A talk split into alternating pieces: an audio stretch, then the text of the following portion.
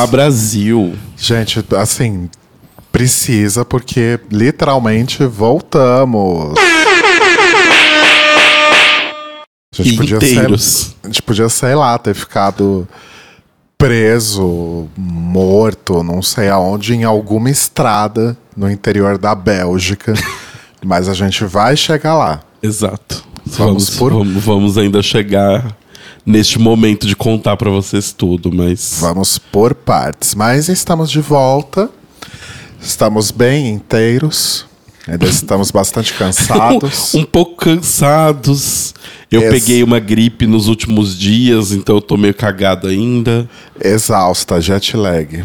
Muito, muito jet lag. A gente tá muito Luciana Jimenez. Definitivamente trocar de 6 graus Celsius pra 40 tem o seu preço. Tem. em menos de 24 horas. Tipo, eu, eu tô sentindo.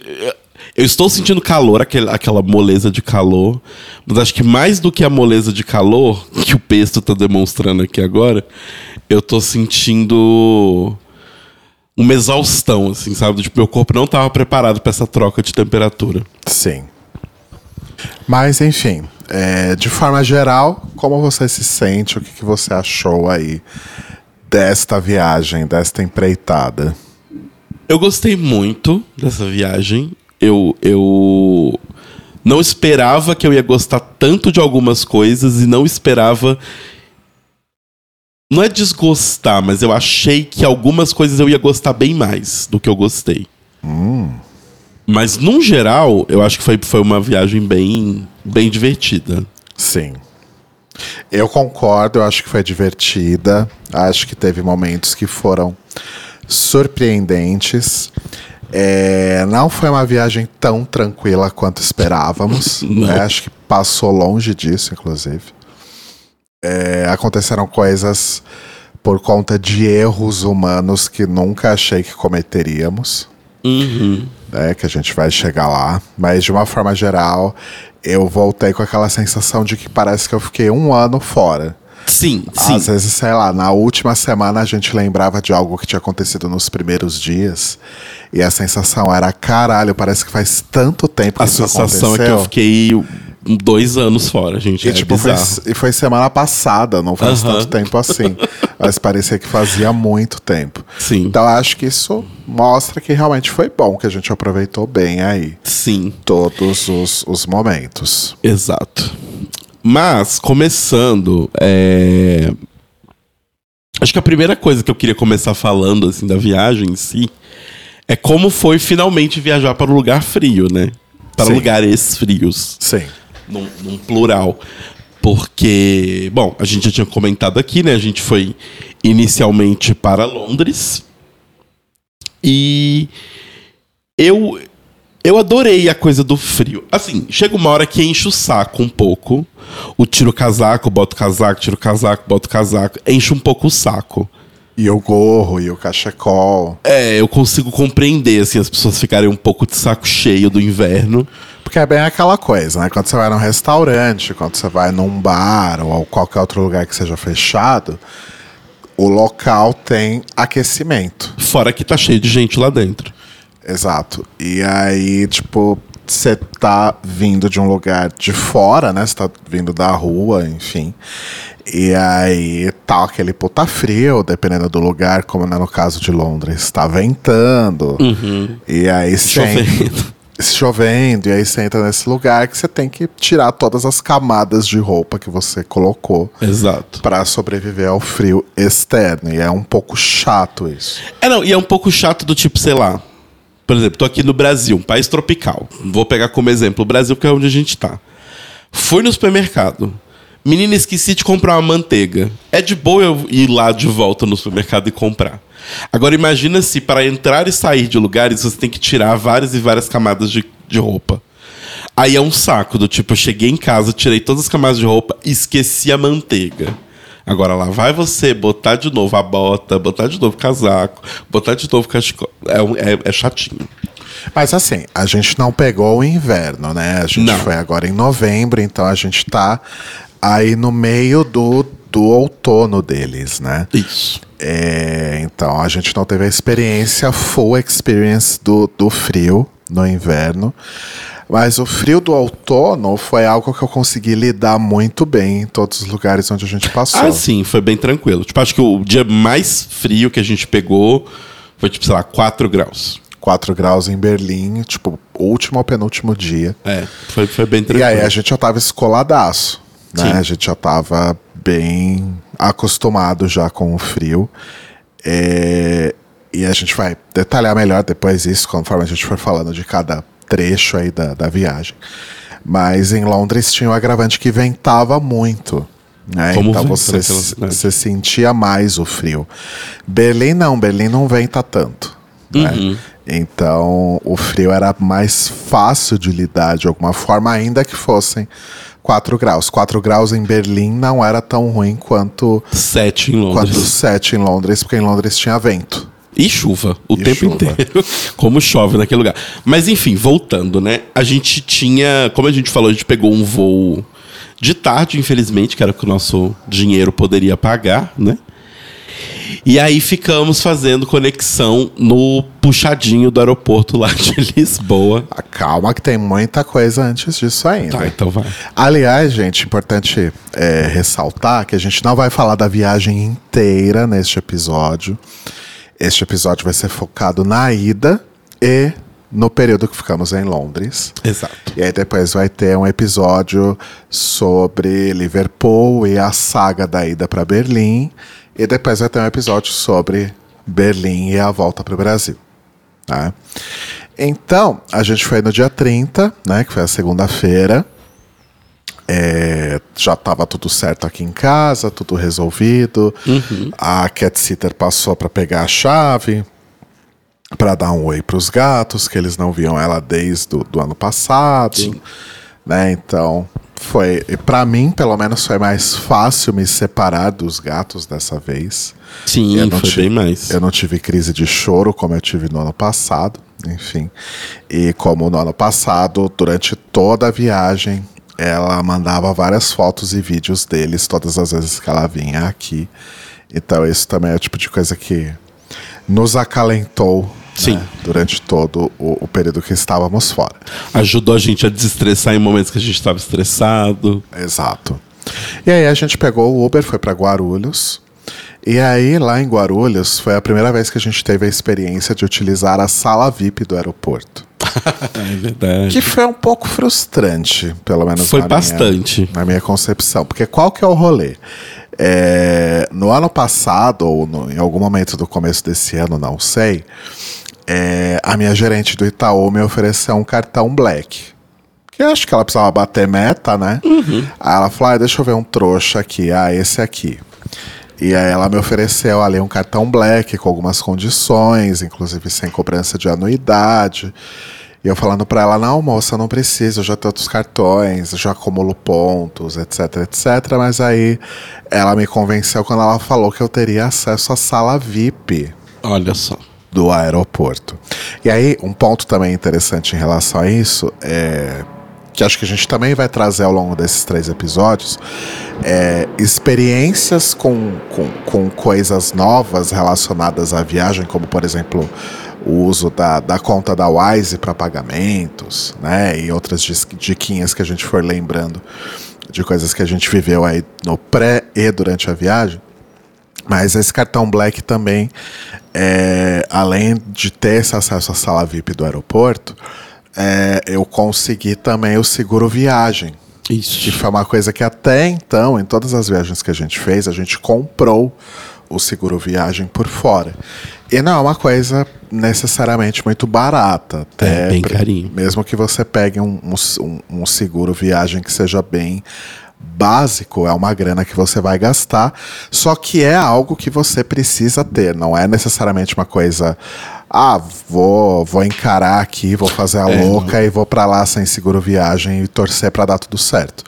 Você corre o risco de na Europa especificamente, não sei outros lugares, não sei outros países, mas na Europa especificamente, você precisa ter um seguro viagem pra entrar como, Sim. como turista. Como turista. Então, se alguém te pedir, compro- não pediram pra gente, né? Mas se alguém pedir uma comprovação que você tem um seguro viagem, você tem que apresentar. Senão você Se não, não, entra. volta no avião pra trás e bora ou você casa. não entra, ou tal. Não sei se, se existe essa possibilidade, mas talvez você possa ser deportado em algum momento que você esteja ali eh, durante o, o- o seu período de estadia lá. Então tem que ter seguro viagem para ir para Europa. Então, inicialmente, eu procurei a minha gerente do banco eh, e pedi um seguro viagem. Né? Fiz a mendiga. eh, e ela falou. Ela falou: não, fofo, você tem o cartão Black, você pode fazer pela própria Mastercard, né? Que é a bandeira do seu cartão. Aham. E aí eu fiz, né? De graça, sem pagar nada pelo seguro.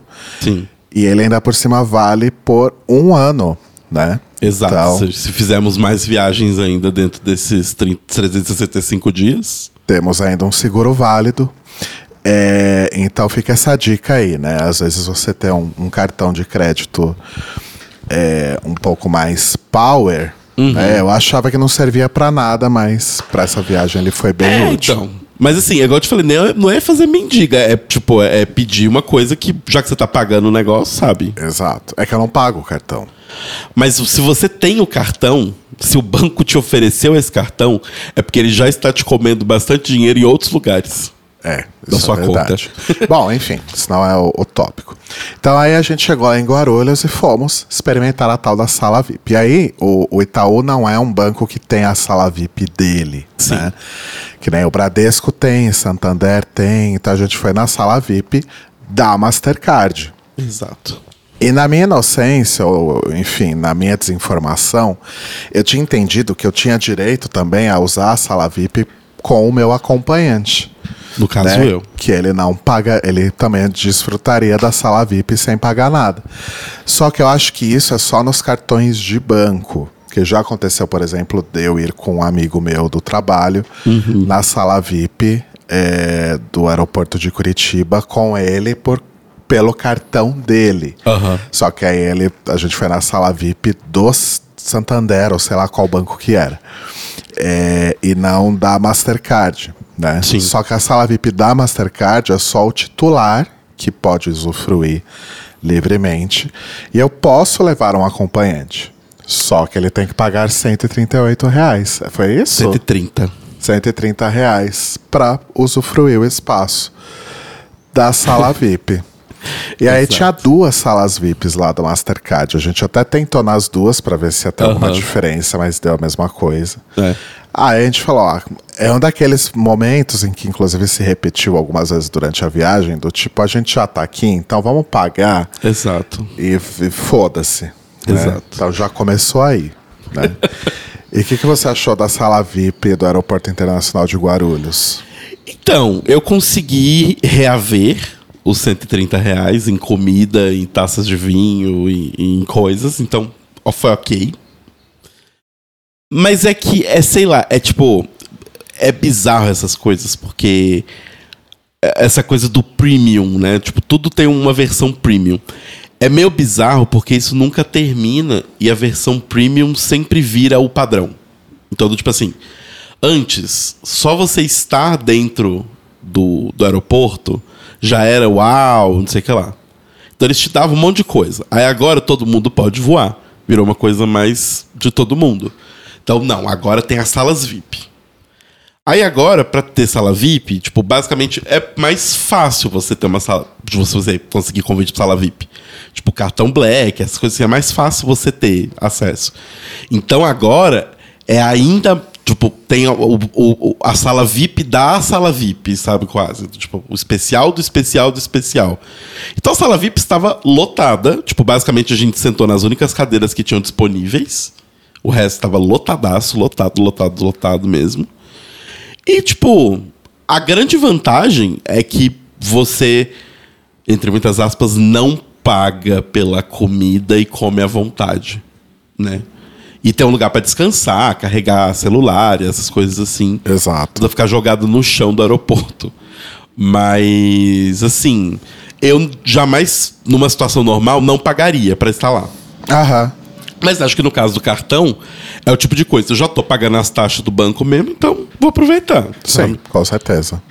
É, eu. É que a gente ficou pouco tempo, porque a gente chegou, foi fazer check-in, a gente não chegou exatamente com três horas de antecedência, a gente chegou com umas duas horas e meia, Uhum. por aí.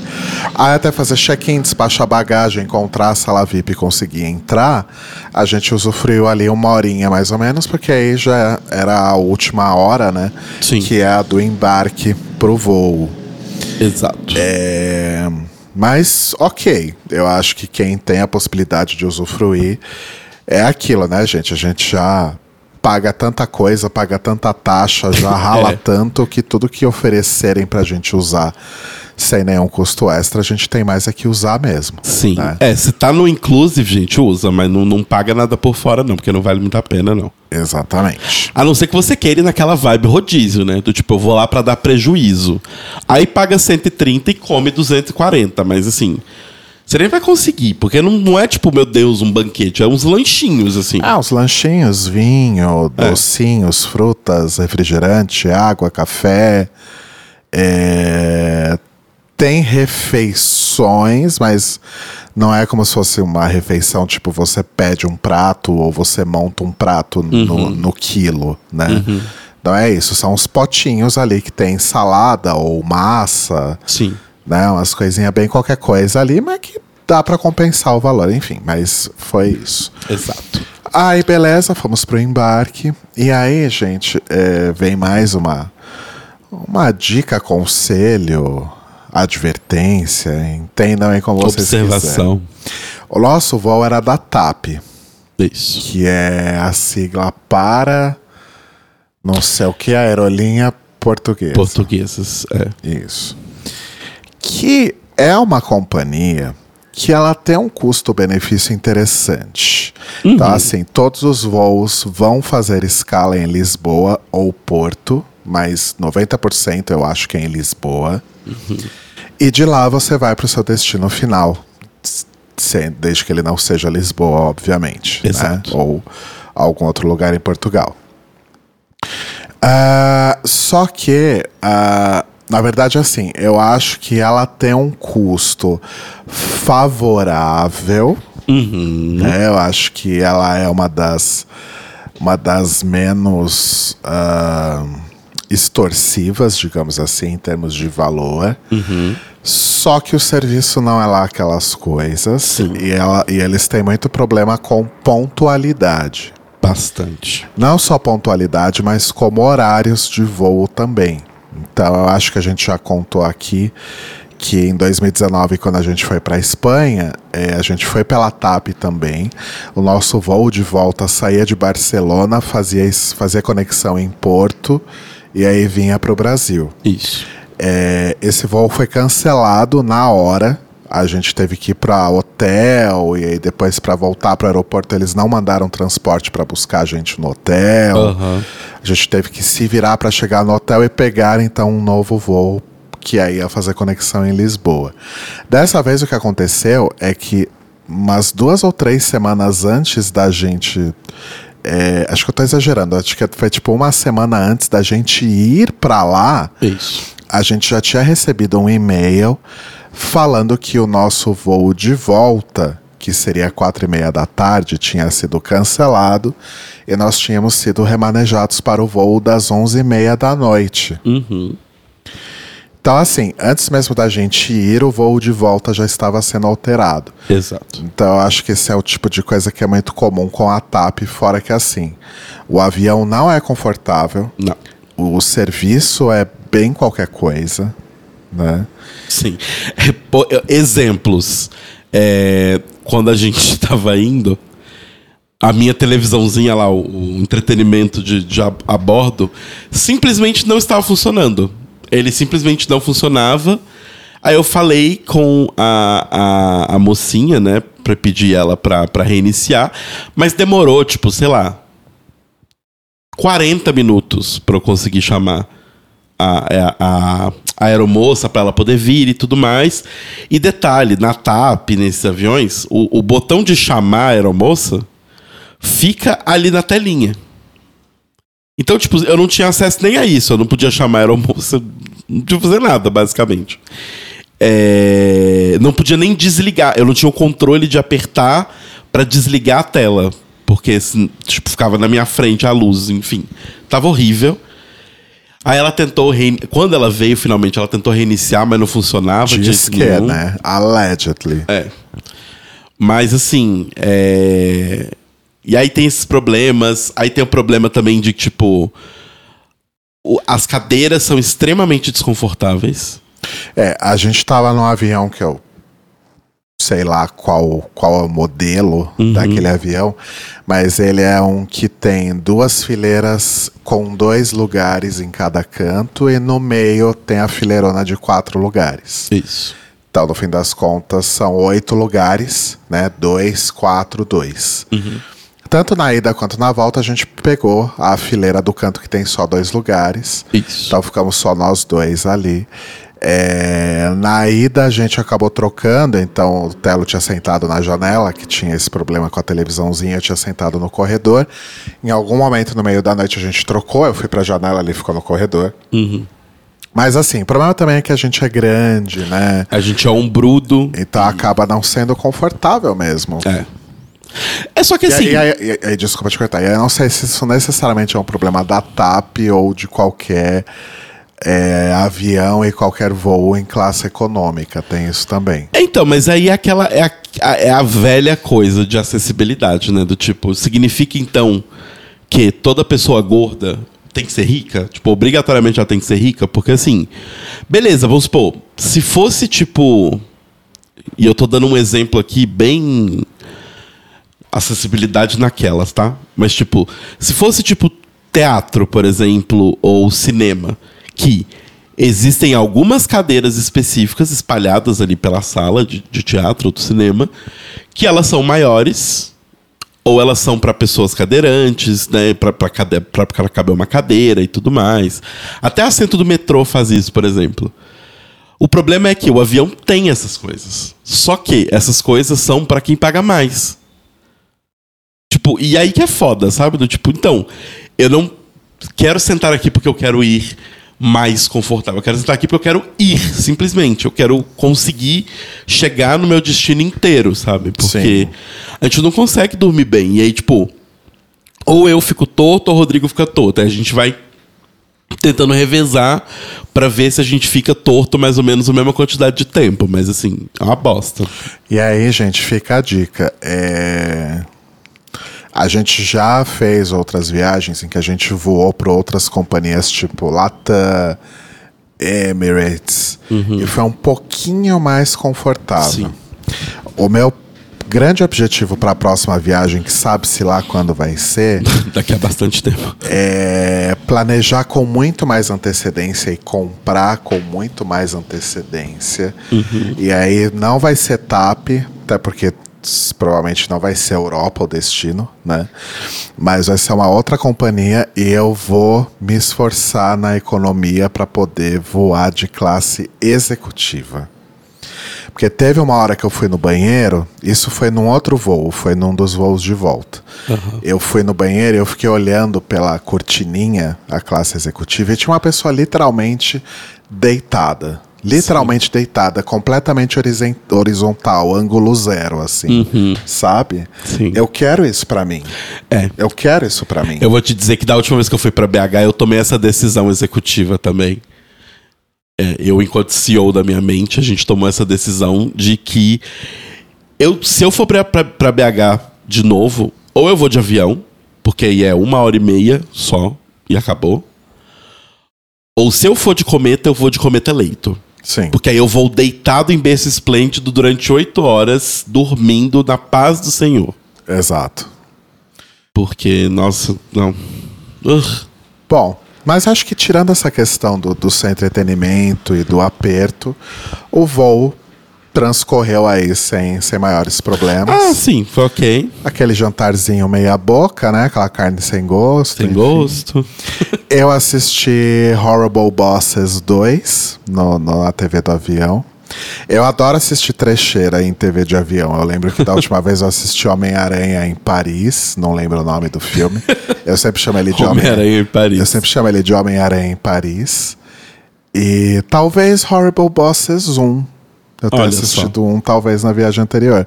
Aí eu assisti Horrible Bosses 2, e aí depois acho que eu devo ter dormido um pouco. Enfim. Você assistiu alguma coisa? Eu Anaísa? assisti Gravidade quando a gente trocou de cadeira. É, Nunca tinha visto Gravidade. Achei desesperador. Eu ainda acho, Desesperador. eu é ainda tô achando muito estranha essa história, porque eu assisti Gravidade e é o tipo de filme que eu só veria estando com você. Eu não não, é- assisti, mano. E não é um filme mais antigo do, do que quando a gente começou a namorar. Não.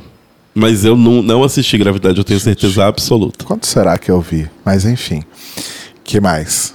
É, acho que só, mas eu gostei bastante, achei bem interessante o filme. Aflitivíssimo. Aflitivíssimo o filme. Mas bem, bem, bem interessante. Daria um ótimo jogo, inclusive. E li One Piece, como eu falei, né? Eu tô. tô falo de One Piece, eu tô lendo One Piece aí. É que você contou que você baixou tudo no Kindle pra, pra poder ler. Exato. A quem interessa saber, eu estou no Sanji. Quando eles. é, Mas você não baixou todos os volumes, né? Não, eu baixei até o 76. Puta que pariu. e você tá em qual? Eu estou no 6. Ok. E aí a gente teve uma conexão de 5 horas em Lisboa. E ficamos no, no anexo do, do aeroporto. Fica aí uma grande dica também, que é o seguinte. é, a gente chegou em Lisboa, União Europeia, certo? Exato. E o nosso voo era. O nosso destino final era Londres. Exato. E aí a gente ah, só precisava de fato ir para a área de conexão, esperar o voo. A gente foi para imigração. A gente entrou na fila da imigração com o nosso passaporte bonito. E aí quando chegou, o cara pegou nossos passaportes e falou: "Tá, mas Você que quer que- descer aqui pra quê, você quer, quer descer aqui pra quê? Né? Porque assim, aqui você tá em território internacional. Da, dessa porta pra frente, se eu te liberar, você tá Na União em Europeia. Portugal, você tá na União Europeia. Você vai ter que entrar de novo, fazer todo esse processo de novo, vai ter que passar a segurança de novo. Aí eu falei, ah, entendi. Então, como eu não vou ficar na União Europeia, não preciso fazer essa imigração. Uhum. Eu vou só me fazer a conexão de fato, pegar o meu voo e faço minha imigração só em Londres. O que super faz sentido, eu não vou ficar na Europa. Sim. Né? Só que o que eu achei estranho é que eu já ouvi falar de mais de uma pessoa que. Na União Europeia, desculpa, porque Reino Unido é Europa, geograficamente, sim. pelo menos. Né? O que eu acho esquisito é que eu já ouvi pessoas que queriam fazer uma viagem pro Canadá, mas elas não puderam fazer a viagem pro Canadá porque o voo delas tinha conexão nos Estados Unidos. Mas elas não iam ficar nos Nos Estados, Estados Unidos. Exato. Mas elas não iam ficar nos Estados Unidos. Então, teoricamente, elas não precisam ter o visto dos Estados Unidos para passar por lá, desde que elas fiquem dentro da área internacional. Tá, mas lá acho que tem outro rolê por ser Estados Unidos, porque sei lá, se você tipo faz uma conexão no canal do, do no, no aeroporto do Panamá, Aham. que é um dos maiores hubs das Américas, né? Você vai fazer uma conexão lá para ir para um outro lugar que nem é nas Américas, Aham. você precisa ter o visto americano anyway. Entendi. Tá, acho que por ser perto dos Estados Unidos. Mas espera, no, no Panamá dos Estados Unidos, você precisa do visto dos Estados Unidos para fazer no Panamá? Para fazer conexão no Panamá para qualquer outro lugar, sim. Ah, eu não sabia que o Panamá era dos Estados Unidos. Não, Panamá não é dos Estados Unidos. Quer dizer, não sei, talvez até seja. Mas o fato é que por ser um hub que tem muito voo de conexão para os Estados Unidos, então você precisa ter o visto americano para passar por lá. Que bizarro! Ainda que você não vá para lá. Que bizarro! É uma história assim. Se alguém souber mais detalhes, deixa É, nos expliquem comentários pra aí gente, do, por favor. do episódio, gente. Mas então fica essa dica. Se você tá indo para algum lugar do Reino Unido e tá fazendo conexão na Europa, você não precisa passar na imigração. Na União Uhum. Europeia, na verdade, você não precisa passar na imigração. Você vai direto para sua conexão e espera o seu voo para o Reino Unido bonitinho. Exato. Finalmente, cinco horas depois, pegamos o voo e depois de mais ou menos umas duas horas, Acho que umas três. acho que nem chegou a três, na verdade. É. Chegamos em London. Em London. Primeira coisa muito engraçada, que assim, a gente. Obviamente, assim, né, as pessoas têm. As pessoas foram para a escola e tiveram acesso a mapas de geografia. Certo. Então a gente vê pelo mapa que a Inglaterra, a Europa como um todo é muito pequena. Certo. né? A Europa inteira cabe dentro do Brasil. Mas quando você vivencia isso, é uma outra sensação bizarra. Por quê? Estava lá eu, né, assistindo pela janelinha, porque nesse voo a minha, a minha televisãozinha funcionava, então eu tinha entretenimento nesse. É, estava assistindo ali o voo, né? Porque eu estava lendo One Piece, então tava a janelinha do. Enfim, o 3D do avião que fica lá voando. E aí, quando o, o, o. Eu ia falar motorista. Quando o piloto anunciou que ia começar a descer o avião, e eu olhei pela janela, a gente ainda estava em terra.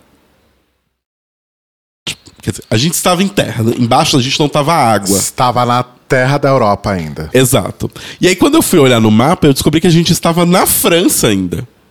Então, tipo, é tão pequeno Olha, pre- que começa a descer pra, pra, pra Londres quando você tá na França ainda e tem um mar entre vocês. Presságios, hein?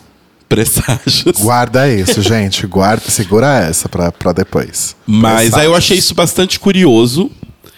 É... Ah, e a gente conseguiu tirar foto da, da, da, da lua cheia de dentro do avião. Ai, ficou muito bonito. Isso ficou muito legal, porque a gente estava voando à noite, né? E, tava, e a lua cheia nasceu enquanto estávamos lá. E era o dia 31 de outubro, então várias coisas místicas, porque era o Sanheim. Detalhe, né? Eu estava em Beltânia, aqui no hemisfério sul, aí virou Sanheim, porque eu cruzei o, o Equador enquanto isso, e aí eu vi o nascer do sol, o nascer da lua cheia no Sanheim barra Beltane, porque eu vivi os dois. Foi muito louco, um momento muito místico. Isso mesmo. E descendo na Inglaterra. Quem entendeu, entendeu, né? Porque eu não entendi lufas. Mas essa foto da lua cheia, na verdade, você tirou no primeiro voo ainda. Porque a gente chegou em Sim, Lisboa. foi no primeiro voo. É que eu só esqueci de comentar. A gente chegou em Lisboa, era às 5 da manhã. É, aí esse segundo voo chegou em Londres por volta do meio-dia e pouco, né? Sim, sim. É, chegamos no aeroporto de Heathrow, Heathrow. que é o maior aeroporto, que é tipo um- o Guarulhos ali, né? Sim. de Londres, porque ele não fica na cidade, ele fica fora. Ele fica, na, na verdade, ele fica na zona 6 de Londres. A gente vai falar sobre as zonas já já. Mas a gente é, desceu tranquilamente e fez uma. Todos os, os nossos processos de imigração foram extremamente tranquilos. Foi super né? tranquilo. O cara só pegou nossos passaportes, perguntou nome, Uhum. é, profissão. A gente passou junto, inclusive. Sim. né? Ah, isso é uma coisa, gente. Isso é legal vocês saberem. Se, tipo, às vezes é a primeira vez que você tá no exterior, ou às vezes só uma das pessoas que você tá viajando é, fala bem o idioma e tal, porque eles obviamente não vão falar em português com você, eles vão falar inglês, na língua local, né? É, Não tem problema passar junto, tá? Tipo, obviamente, se for uma coisa assim, sei lá, tipo, grupo de cinco pessoas, não vai rolar. Mas se principalmente é família, sei lá, tá indo você, sua esposa, seu marido, seu filho, é bem de boa passar junto, porque eles entendem que tá o grupo junto.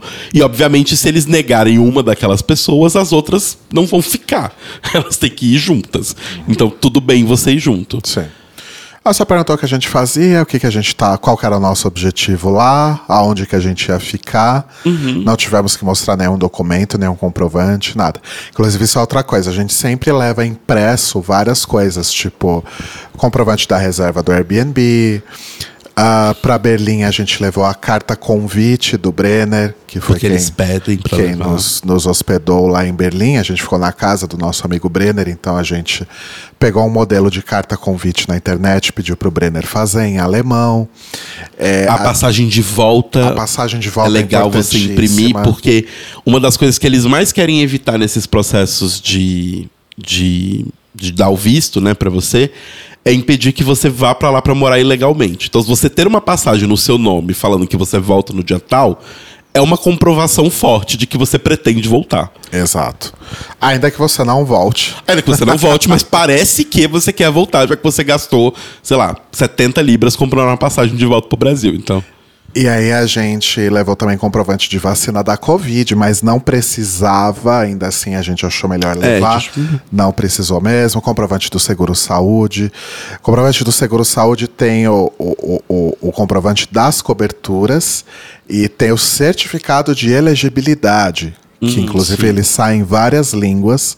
Ele sai em português, espanhol e inglês, pelo menos.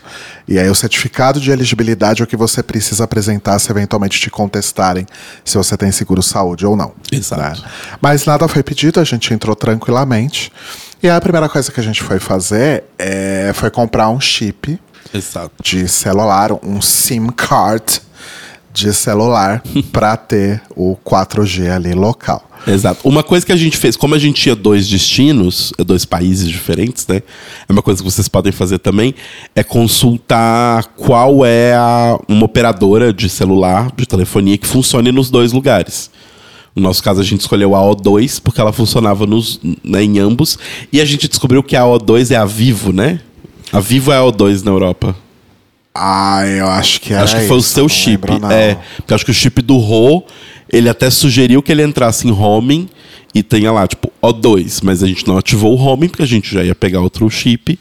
Mas eu acho que é isso. Mas é, é legal você ter essa noção. Se você é uma pessoa, tipo, miliardária, ativa o homing e usa seu próprio número mesmo.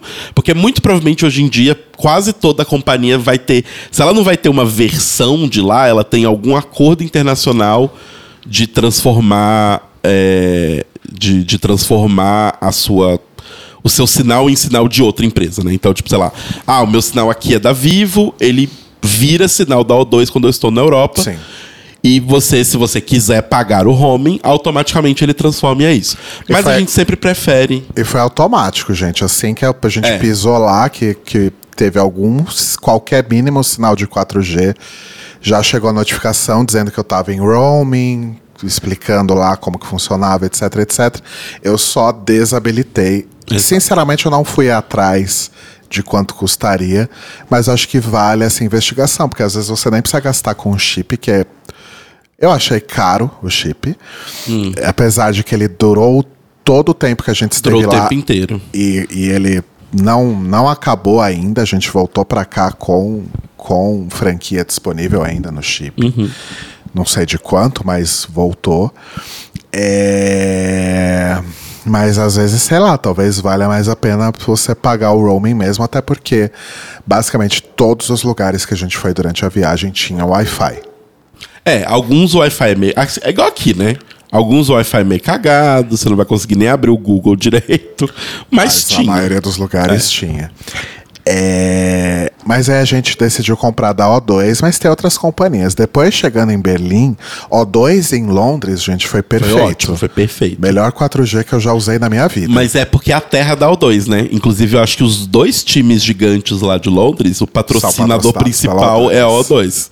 Nossa, melhor 4G. O estádio de que tem show, a arena de show lá, eu acho que é O2 Arena. Acho que é a de assim. Wembley, né? É.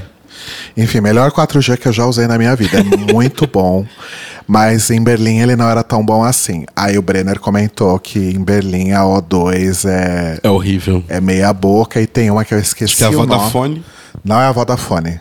É outra. É outra. O Brenner falou de uma outra. É. A gente pode depois perguntar pra ele. Se alguém tiver interesse, avisa a gente. Mas Berlim, se você vai especificamente pra Alemanha, tem um serviço lá de 4G que é melhor do que o, a, que o da O2. Sim. Mas tem outros, tem Vodafone, tem umas, umas menorzinhas que eu não sei se dá pra botar muita fé.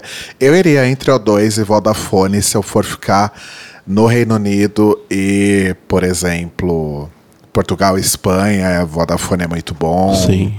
Então eu acho que eu ficaria nas grandes. Sim.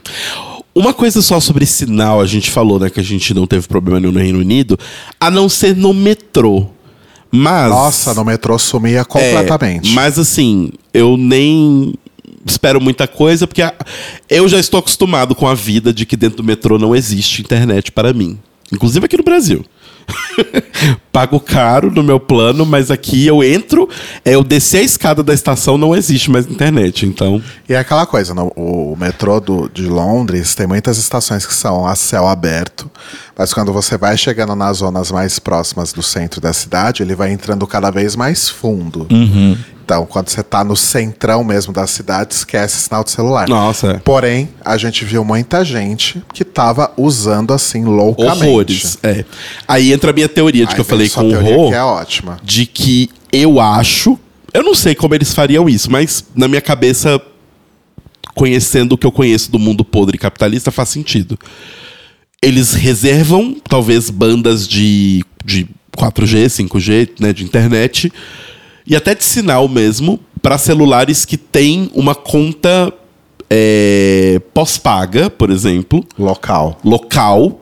E aí, depois disso, depois dessa, dessa banda reservada, vai para pré-pagos mais locais e depois esses, esses meio burner phone, assim, que é esses celulares. Esses chip que você compra em qualquer lugar, que ele dura esse tempo, não tem como recarregar e você joga fora. Aham. Eu acho que esses chips são os que têm o pior sinal. E é só super possível de fazer, porque sinal de celular, né, 4G, 5G, operam em frequências, frequências de rádio, basicamente. Uhum. Então é só você isolar ali quais as frequências que vão ter o melhor e oferecer a melhor entrega de sinal e quais frequências vão ser derrubadas quando você precisar priorizar essas frequências. Exato. né? Então eu imagino que eu dentro de um de um de um metrô, né, de um tube, a, sei lá, oito andares debaixo da terra, uma pessoa que mora em Londres, vive em Londres e paga a conta todo mês da O2 tem prioridade do que eu. Com certeza. que sou turista. Isso posto, a gente optou por comprar o, o chip, então, pré-pago de 40 GB de internet. Era, porque a gente ia passar por muitos lugares, a gente ia ter vários momentos em que a gente ia meio que se afastar um pouco do centro da cidade e tal. Então a gente pensou, bom, é melhor a gente ter uma internet que dure bastante. Então era 40 GB de internet, que é bastante. É, e aí tinha outras coisas, SMS, MMS, Mas- te- ligação telefônica, etc, etc, que a gente nem prestou atenção. A gente focou só no pacote de internet mesmo. E a gente pagou 30 libras. Isso. É, que dá mais ou menos 180 reais. Por isso que eu achei bem caro. Sim. Mas o a entrega do serviço foi ótima e durou mais de duas semanas. É. Então, se você vai passar duas semanas na Europa, no Reino Unido, enfim, União Europeia, aquele buraco todo, é, o chip aí de 40 GB da O2 provavelmente vai te atender muito bem. Talvez dê até para você pegar o mais barato, o anterior, que não tinha muita diferença, acho que ele era 30 GB ao invés de 40, alguma coisa assim. Eu acho que ele era. Ou 25 GB. Eu acho que ele era 25 e ele custava 20 libras. Então, Aí a gente preferiu levar o de 30 porque era quase o dobro e só aumentava 10 libras. É, alguma coisa assim, gente, enfim. Mas é isso. E aí a gente, é, quando você tá em Heathrow para ir para Londres, e a gente tava bem no centro de Londres mesmo, na, na, na chamada Zona 1, você pode ir para o centro ou de ônibus, ou de trem, ou de metrô. Ou de táxi ou de Uber, se você for muito rico. É, da primeira vez que eu fui para Londres em 2018, eu fui pro, pro centro de Londres de ônibus. É, não sei porquê, acho que meio que, que fui levado no, no flow e fui. É, mas foi ok, porque no ônibus você consegue ver melhor a paisagem, né? Chegando em Londres, enfim. Mas demora bastante, pega trânsito, né? Porque Londres é uma cidade que tem muito trânsito. Ah, eu, e você tem todo o, o, o, o- todo um, um- um movimento ali para se deslocar, para achar sua plataforma que não fica tão perto ali da saída do, do aeroporto. É, foi ok, não foi tão difícil assim, mas agora que a gente foi de metrô, eu acho que é definitivamente a melhor opção. Sim. Porque a estação fica logo na saída do, do aeroporto de Heathrow, você já vê a escada que desce para o metrô. E aí começa né, aquela velha discussão, aquela velha questão de como usar o metrô de Londres e qual que é o meio de pagamento mais adequado. Então, assim, o metrô de Londres, pensem que é, o centro de Londres, né, está contido em uma pequena bolha chamado de Zona 1. Isso. Conforme você se afasta desse centro de Londres, essa bolha vai aumentando diametralmente, pa- né, até ela ficar bem grande e cobrir ali toda a cidade. Da região metropolitana. Exato. Conforme ela vai aumentando, você vai para outras zonas mais distantes. Então, da zona 1 você vai para a zona 2, você vai para a zona 3. Então, pensa que é um círculo, é um diâmetro. Então, isso expande para a região metropolitana inteira ali, que é bem coberta pela malha do metrô. Bastante. A malha do metrô é bem de Londres, ela é bem legal e depois que você se acostuma é super fácil de usar. Sim, no começo você sim. fica um pouco perdido, mas depois é, muito fácil. No começo é meio difícil, porque é, é o lance de ter opção demais. É, Que é, que é um pouco, eu acho que às vezes, quando o pessoal é, que não tá acostumado com o metrô, né, em cidades que não tem metrô, vem para São Paulo, fica um pouco confuso. Porque São Paulo, se você pega o metrô mais a CPTM e mais aquele, aquele outro mapa mais complexo que tem as linhas de terminal de ônibus e joga tudo em cima um do outro, é meio difícil de você se, se, se achar ali, sabe? É, e tem aquelas questões que você também vê em outros metrôs muito grandes, de cidades grandes, que é aquela coisa, como é que você explica pra alguém que não é de São Paulo que a estação paulista fica na Avenida da Consolação e a estação Consolação fica na Avenida Paulista? Exato, né? exato. Isso tem paralelos em Londres também. A gente já explicou isso aqui, né, para as pessoas, de porquê. Já. tá? Em algum momento já. É, mas enfim, de certa forma é tranquilo. Eu acho que a coisa mais complexa do metrô de Londres é um pouco entender essa coisa do de como funcionam os valores, tanto que até por isso a gente fez uma escolha que é, porque você pode ter o Oyster Card, que é o, É, aí qual que o é bilhete único deles. Aí qual que é a questão? É, Heathrow fica na zona 6, que é a mais distante Exato. né, do centro. E aí tem estações, é, tem um, um- um- tem duas estações em Heathrow, né? Uma pega um terminal e a outra pega os outros dois terminais. Eu não me lembro muito bem agora, mas é mais ou menos isso. E aí você pode comprar um logo em- na, na estação de Heathrow, você pode comprar um, um- o, o, o bilhete único deles, que é o Oyster Card. Só que como você está na zona 6, se você compra um Oyster na zona 6, ele sempre vai considerar que você vai transitar entre a zona 6 e, E alguma um. outra zona. E quanto mais você se distancia da zona 1, mais cara a sua passagem fica. Então, por exemplo, eu estou no centro de Londres e aí eu quero pegar um metrô para ir para Heathrow, que é na zona 6, eu vou pagar muito mais caro do que se eu fosse para qualquer lugar na zona 1.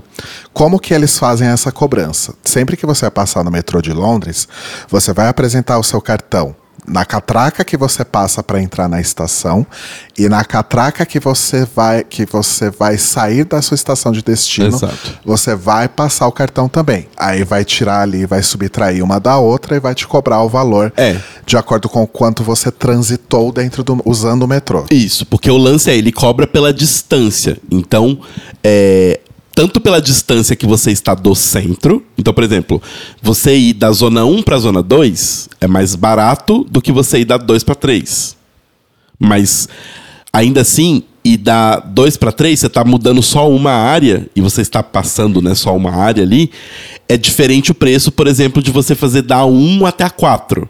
Porque você está atravessando quatro áreas. Então tem a ver com a distância total que você percorreu e também meio que onde você entrou, onde você saiu. Porque você pode ficar, sei lá, horas andando dentro do metrô, dando voltas e tal, mas você tá sempre dentro da zona 1, por exemplo, e saiu na zona 1, então não tem problema. O preço que você paga é bem mais baixo. Então tem isso também.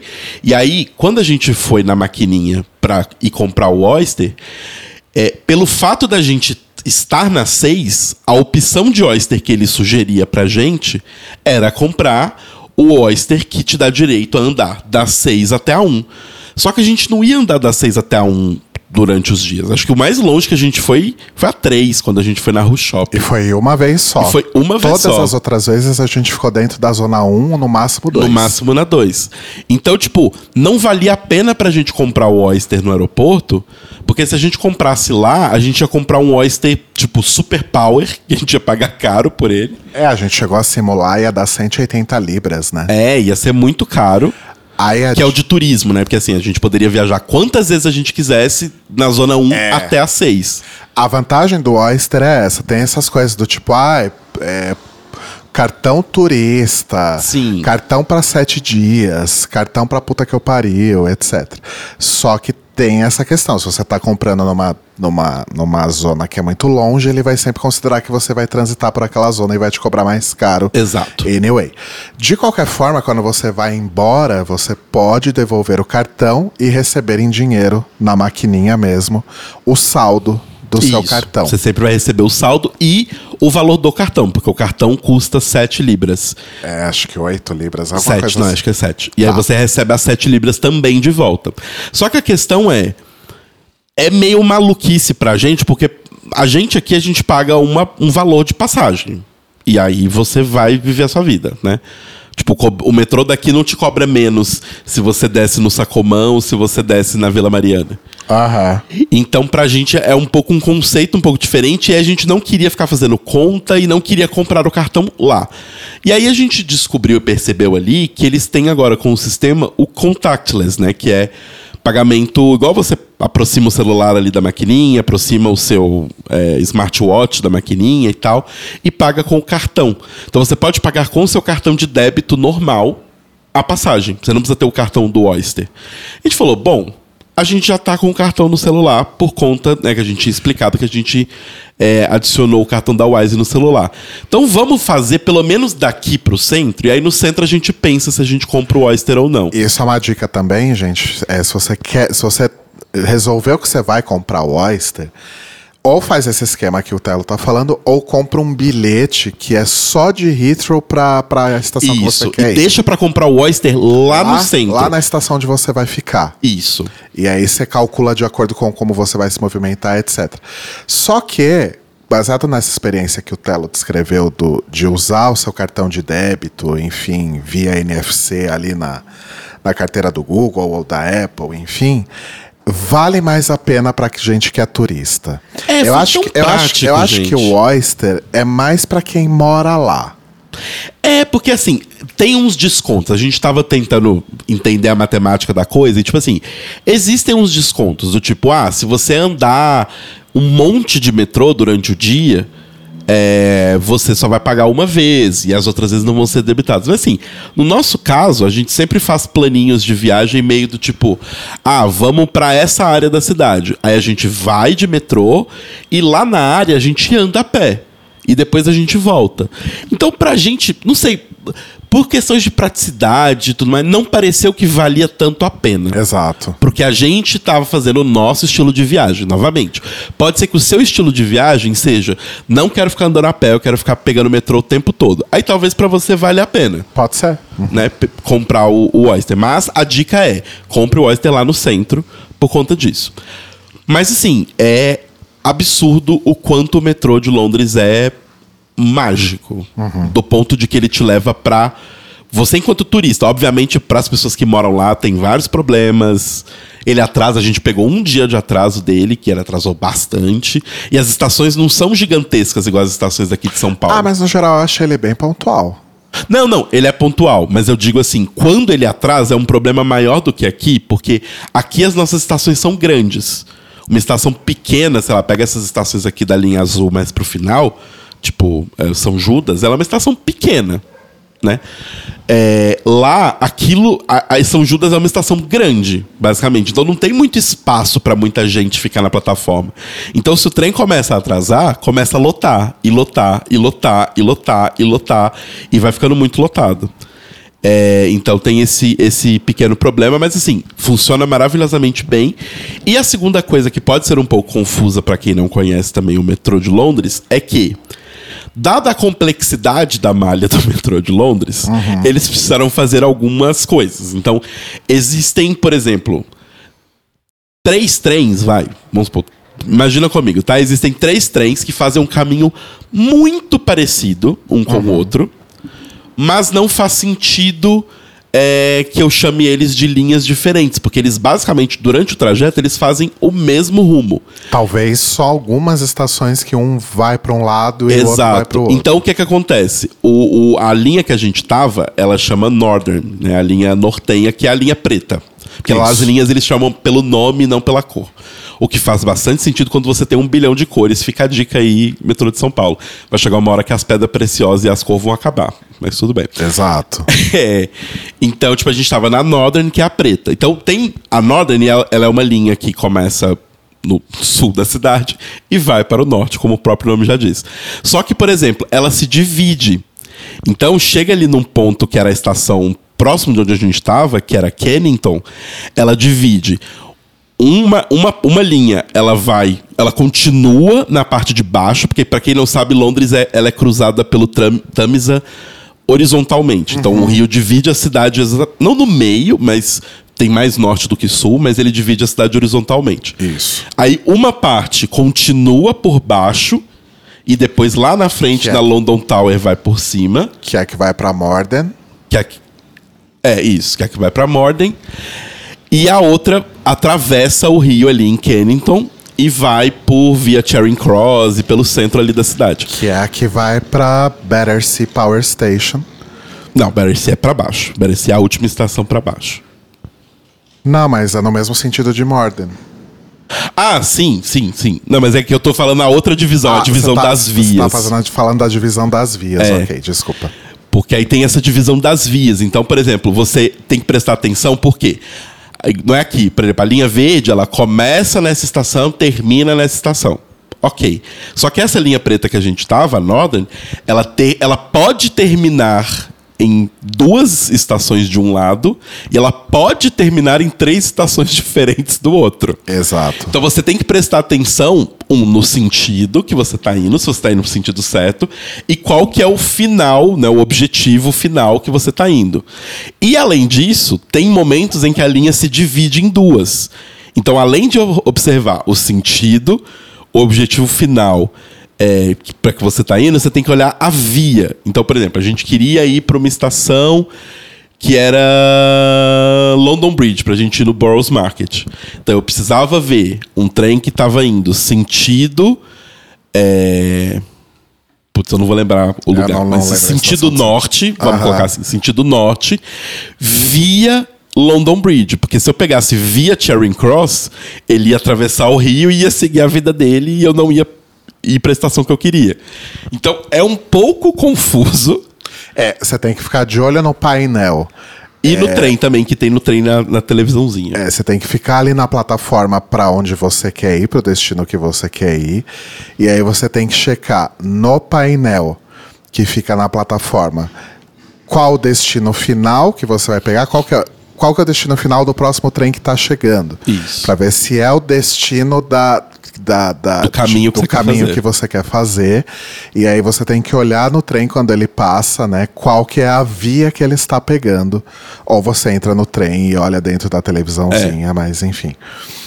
É, mas você se acostuma rapidinho. É, não, com o tempo você pega muito rápido, assim, sabe? E. e- Então é, é, é- é tranquilo. E tem a outra parte confusa que é trens que fazem caminhos muito parecidos. Então a linha Hammer, Hammersmith, que é a linha rosa, e a District Line, que é a verde, elas cortam a cidade horizontalmente. Então quase todas as District, estações. District é a amarela, não é? Que é a circular? Não, a circular é a amarela. A District é a verde. Tá. É que eu acho que a, a circular chama Dist, Não, District. ela chama circular. A District é a verde. Tá. É, aí o lance dessas, dessas três linhas, que é complicado, que é um pedaço a rosa e a verde fazem igual, aí outro pedaço a rosa e a amarela fazem igual, e outro pedaço. Qual que foi a combinação que eu não falei? Rosa e verde, rosa e amarela, e outro pedaço a amarela e a verde fazem igual. Então é uma confusão, porque, tipo, a gente. Quando a gente foi na, na loja lá, por exemplo, a gente pegou o trem, que a gente achou que a gente estava no trem certo, porque só tem uma plataforma, é aqui, né? Só que a gente estava no trem da rosa. E a rosa não faz conexão com a preta que a gente precisava, é a verde que faz. Então a gente tinha que descer. É, é Circle Line, é a amarela. É isso mesmo. É, Então tem essas coisas complicadas, mas assim, como o Rô falou, tipo, dá uma olhadinha e dá uma confirmada que você entende rápido. E aí, da zona 6, conforme você vai vindo do, do, do extremo para o centro, é, tem bastante metrô de superfície, né? Uhum. Então, as estações são na superfície. É, tem essa situação, principalmente dessas, dessas zonas mais distantes, que tem essas linhas rosa, verde, amarela, etc. É, sempre ficar muito de olho, porque vai passar três metrôs para três linhas diferentes, destinos diferentes, na mesma plataforma. Exato. Porque essas estações mais externas da cidade, elas têm uma plataforma só de ida e volta. Uma, uma plataforma, uma estação grande quanto, como uma Jubilee, Victoria, é, Waterloo, etc., tem várias plataformas dentro da, da, da, da estação. É um labirintozinho que você corre ali para ir para a plataforma correta. Mas essas estações mais simples que ficam no, no, no exterior, né, não, não fi- que ficam na superfície, elas são duas plataformas só, uma para um lado e uma para o outro, e que vai passar diversos trens de diversas linhas ali. Então você tem que ficar muito ligado para onde você está indo. Mas novamente, nada muito complicado que você não vai se acostumar no segundo ou terceiro dia, pelo menos. Sim, sim. É, e aí a gente foi apreciando a paisagem, né? Até conforme ele foi entrando na, na, na- no buraco mesmo, né? No, no- no- literalmente underground, né? Que é o nome do metrô lá. E aí a gente desceu, a gente descobriu que a gente tinha que ir para a estação Nine Elms, né? E é uma dessas estações em que você tem que ficar de olho, porque o destino do trem é diferente e é uma via específica, etc, etc. Ela é tipo um puxadinho, né, Ela é tipo linha. um puxadinho. Que é uma coisa que não tem no metrô de São Paulo, por exemplo, puxadinhos de linha. Acho que nas PTM até tem, mas no metrô não tem. É, na CPTM tem algumas coisinhas, mas... Mas aí a gente, enfim, chegou ali tranquilamente, só que a gente teve que fazer alguma conexão em algum momento, porque a, a, a linha, essa linha que a gente usou, que é a preta, ela não vai até Heathrow, né? A gente pegou uma outra linha É a Piccadilly. e fez alguma conexão em algum lugar. Eu acho que é na Le Leicester Square. Leicester Square. Leicester Square. É, e aí é foda porque aí a gente começa a entrar também nas questões de acessibilidade. Não é todo metrô que tem escada rolante em todos os, os pavimentos, não é todo metrô que tem elevador em todas as estações ou que o elevador atenda todos os pavimentos. Então a gente teve que ficar carregando mala pela escada. Sim. Assim como a gente tinha feito em Barcelona também. O metrô de Barcelona tem esse mesmo problema. Tanto que no mapinha do metrô, pra você que é uma pessoa que, que tem aí necessidades de, de, de acessibilidade específicas, né? Cadeira, enfim. é, no mapa do metrô, as estações que tem como você transitar como cadeirante, tá avisado. Isso. né? Porque assim, é difícil, né? Tipo, como é que eles vão quebrar, como a gente falou, tipo, no centro da cidade, o centro antigo ali da cidade, o metrô tá tipo oito andares pra baixo, tem um monte de coisa passando, tem cabo de eletricidade, cano e como que você faz um buraco pro elevador ali, né? Meio que já era. Não tem mais Exato. como. Exatamente. Mas enfim. é, E aí, beleza, a gente chegou lá na nossa estação, isso já devia ser quase três da tarde. A gente já tinha avisado o moço do Airbnb. E aí a gente né, foi atrás ali, então, do, do nosso. Do da nossa hospedagem, né? Sim. E aí a gente descobriu que o nosso Airbnb, ele fica no que a gente pode dizer que é uma coab, né? Então são conjuntos de prédios, prédios mais antigos, né? Mas Sim. prédios originalmente antigos, mas na parte interna tudo reformadinho, Tudo reformadinho. e tal. É, e que são conjuntos de prédios que pertencem à igreja, à igreja da Inglaterra. Exato. Aí eu olhei aquilo e falei, "Ih, caralho, onde a gente tá se metendo, né? É, mas aí a gente achou o prédio, cada prédio tem um, um nome de uma pessoa, vai saber quem são essas pessoas, imagino, imagino que sejam, sei lá, padres, não sei. Tocava. Mas aí a gente ficou na Lang House. Isso. Né? O nosso prédiozinho era a Lang House. Uma coisa curiosa para os amantes só de arquitetura, que quiserem dar uma olhada depois procurar, é interessante que elas são todas parecidas, as houses, né? Que a- cada house é um prédio. Mas elas são ligeiramente diferentes. Sim. Eu achei isso muito Tem interessante. tem varanda, tem. É, tipo, a, pla- a planta é parecida, diferentes. por fora todas elas parecem, o acabamento parece, é meio tijolinho assim, né? Laranjinha. Mas todas elas têm um formato um pouquinho Tem diferente. umas que tem corredor externo, né? Sim. É bem engraçado. E no, no centro tinha tipo umas pracinhas assim, Uhum. né? Que tinha até um playgroundzinho ali pra criança. Sim. Era bem interessante o, o, Com lugar. uma, com uma abóbora, porque a gente chegou no Halloween, né? Então tinha umas abóboras.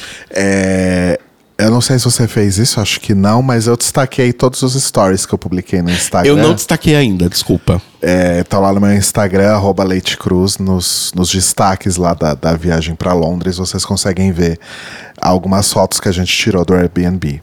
É, o lugar é bem legal, bem legal mesmo. Uhum.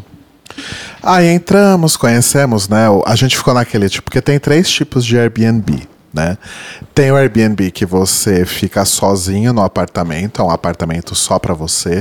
Foi como foi o nosso caso em Buenos Aires. Então, às vezes você nem conhece a pessoa, porque você faz um self-check-in. Exato. Mas no caso de Buenos Aires, a gente chegou a conhecer o, o host, né? Porque ele recebeu a gente, mostrou como funcionava tudo e tal. E depois nunca mais o vimos. Tem o segundo tipo de Airbnb, que foi o que a gente ficou agora, que é a gente divide o espaço com o host. Isso. Então ele mora lá e a gente está simplesmente habitando um quarto Um, um cômodo. dentro da casa dele. E tem o terceiro e pior tipo, que é o hostel disfarçado de Airbnb Nossa, sim. né? Que é uma casa que você vai conhecer o host ou não, mas você vai dividir o espaço com vários outros hóspedes. E aí é como se você estivesse num hostel É. mesmo. E assim, esse é o pior tipo, gente. Não necessariamente porque a experiência vai ser horrível, com certeza. Mas ele é muito apostado na loteria. Tipo, a gente, por exemplo, já ficou em um assim, que foi a primeira vez que a gente foi pra Barcelona. A gente ficou lá com o Francesco. E era um hostel. Só que era um hostel bem de boa. Tipo, os, os hóspedes que estavam lá eram de boa. Ah, o, o clima estava todo de boa, então a gente não teve muitos problemas, muitos percalços. Mas já teve gente que eu conheço que já passou por situações péssimas, tipo, de, de- até de roubarem coisas da pessoa. Então, Exato. é meio 880. Então a gente ficou no segundo tipo, que é. Tudo vai depender também da sua relação com o host. É, mas eu acho que é uma relação mais direta. Porque, assim, se ele te ferrar, é muito óbvio que foi ele que te ferrou. Se você ferrar, é muito óbvio que foi você que ferrou. Ah, mas eu nem digo que você numa situação extrema dessa, não. Eu digo na situação de que você tá na casa da pessoa, a pessoa tá lá. Sim. Então você toma mais cuidado com as coisas, você evita mais fazer barulho. tomar, teve um dia, por exemplo, que o Telo queria tomar banho, era 11h30 da noite. Falei, não, né, amor? É. Então, 11h30 da noite a pessoa mora aqui, né? Vai incomodar a pessoa, vamos deixar pra tomar amanhã de manhã. Então tem esse, você acaba tomando uns cuidados que você não precisaria tomar se você estivesse sozinho no espaço, né? É, e tem que interagir com a pessoa, mas o Luiz era uma pessoa bem agradável. Sim, Então todas as, quase todas as interações que a gente teve com ele foram 100%. Não, vai, foram todas de boa. Não vamos, não vamos criar essa, essa. Você não quer contar aquela? Não, eu posso comentar, é porque assim. É, obviamente, gente, tinha aquecedor na casa dele, né? Como é comum ter em casas, esses lugares fazem muito frio. É, e no que eu tinha entendido, porque assim, ele. Como eu falei já antes da viagem, o meu inglês não, estava, não está em seu melhor shape possível. É, e além disso, ele ainda tinha um sotaque muito carregado. É, meio difícil de entender às vezes. E eu já falei assim, isso quando eu vou, eu chego nos lugares surdo, eu já estava surdo quando eu cheguei lá, então eu não estava entendendo muito o que ele falava às vezes. Às vezes ele falava, eu via a boca dele mexendo, mas eu falava assim, meu Deus, não aconteceu nada. Eu não, absorvi nada da é- informação. Não é que você tava surdo, acho que você que tava se auto-sabotando. Não, mas às vezes eu só não estava entendendo. Abre aspas, eu me auto-sabotei. Fecha aspas, Carol com K. É, E aí, enfim, quando ele explicou o lance do aquecedor, o que eu tinha entendido, e você confirmou que você também entendeu isso, é que o aquecedor, ele estava programado para ligar automaticamente. Isso. Eu não entendi se é, tipo, ah, sei lá, ficou frio um determinado. Tipo, se abaixo, se ficou abaixo de determinada temperatura, ele liga para chegar numa temperatura ideal, ou se é todo dia no mesmo horário. Não sei o que, que era, mas existia uma programação. Dito isso, eu falei, ok, não é da nossa responsabilidade mexer no aquecedor. E nunca mexemos. E nunca mexemos. E aí teve um dia que a janela da cozinha estava aberta. Que até onde a gente entendeu, ele abriu a Aham. janela da cozinha. E, E, não, aí. foi, não foi a gente que É, não foi a gente. Aí ele saiu pra viver a vida dele, a gente saiu pra viver a nossa vida e a gente voltou. Ele não estava em casa ainda e o aquecimento estava ligado. Beleza, tomamos nosso banho, fomos pro quarto, blá blá blá blá. E aí teve uma hora que eu saí do quarto e ele estava chegando e aí ele perguntou: "O aquecimento estava li está ligado há bastante tempo?" Eu falei: "Eu acho que ele está ligado, tipo, ele está ligado desde antes da gente chegar. Tipo, a gente chegou, ele já estava ligado." E aí ele meio que virou, tipo, e ficou tipo, ah, mas se a janela tá aberta, não adianta, né? Ficar com a- o, o aquecedor ligado. Tipo, um pouco ríspido. Mas ele não tava brigando. Eu não, pelo menos hoje, percebendo agora, ele não tava brigando. Eu, eu ouvi do quarto. É, né, tudo isso que estava acontecendo. Eu entendi de uma forma um pouco. Um pouco mais. é, autori- de autoridade, tentando imprimir um pouco mais de autoridade, Aham. sabe? Sim. Eu entendi mais ou menos dessa forma. E aí, na hora, eu estava muito nervoso.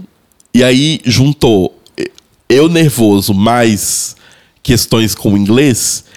Eu não tive inglês no momento, vocabulário suficiente para explicar para ele que um não tinha sido a gente que tinha ligado o aquecedor.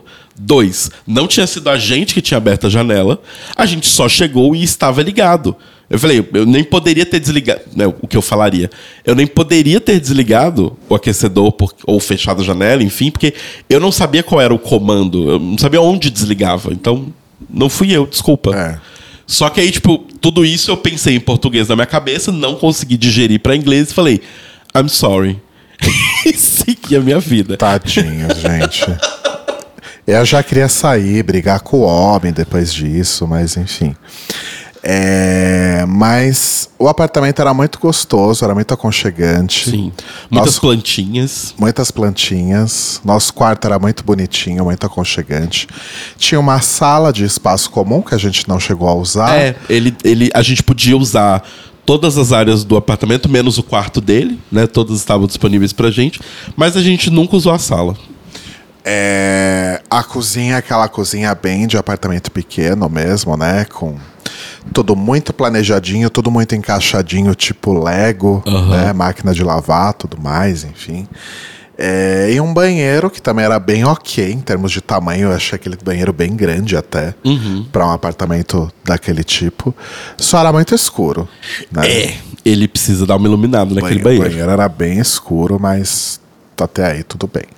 Então foi uma estadia bem agradável. Sim, foi super. Foi super. E o. E esse, esse conjunto aí, essas, essas casinhas aí, esses predinhos da Igreja da Inglaterra, é, ficavam numa região ali que eu não sei se ali onde a gente estava era exatamente o bairro de Vauxhall. Não, era Nine Elms mesmo. Nine Elms é o bairro. É, eles meio que chamam aquela região de Nine Elms. Mas a gente estava a cinco minutos a pé de caminhada de Vauxhall, Vauxhall Isso. que é um bairro bem legal, fica na Zona 1. Não é tão caro quanto outros bairros mais badalados da, da Great London, que eles chamam, né? Que é a região central zona ali mesmo. Ou será que Great London é a área metropolitana? Tô seguindo o seu flow. Talvez eu esteja falando besteira aqui, mas enfim. É, ele não é tão badalado e tão caro quanto bairro, sei lá, tipo Sorro, por exemplo. Ah, sim. Mas, mas, assim, a gente chegou no momento em que tá rolando o processo. Porque claramente o bairro está sendo gentrificado. Do tipo assim, a gente via algumas casas. Porque assim, esse Vauxhall. é, Como é que chamava? Vauxhall. Blá blá blá blá blá blá. State. que você tá falando? As casinhas. Essas Ah, o- casinhas o- do- ah, da eu igreja. não lembro o nome da Coab. É, Essas casinhas da igreja da Inglaterra, essa Coab que a gente tá falando, ela tinha um nome, que é meio que o bairro ali. Ah, eu não lembro. E aí, tipo, tinha essa área que eu acho que era mais. é, rica, entre aspas, assim, que é a que a gente tava. Mas os outros quarteirões, em volta da estação de Nine Elms, eles também eram Vauxhall casinhas da igreja.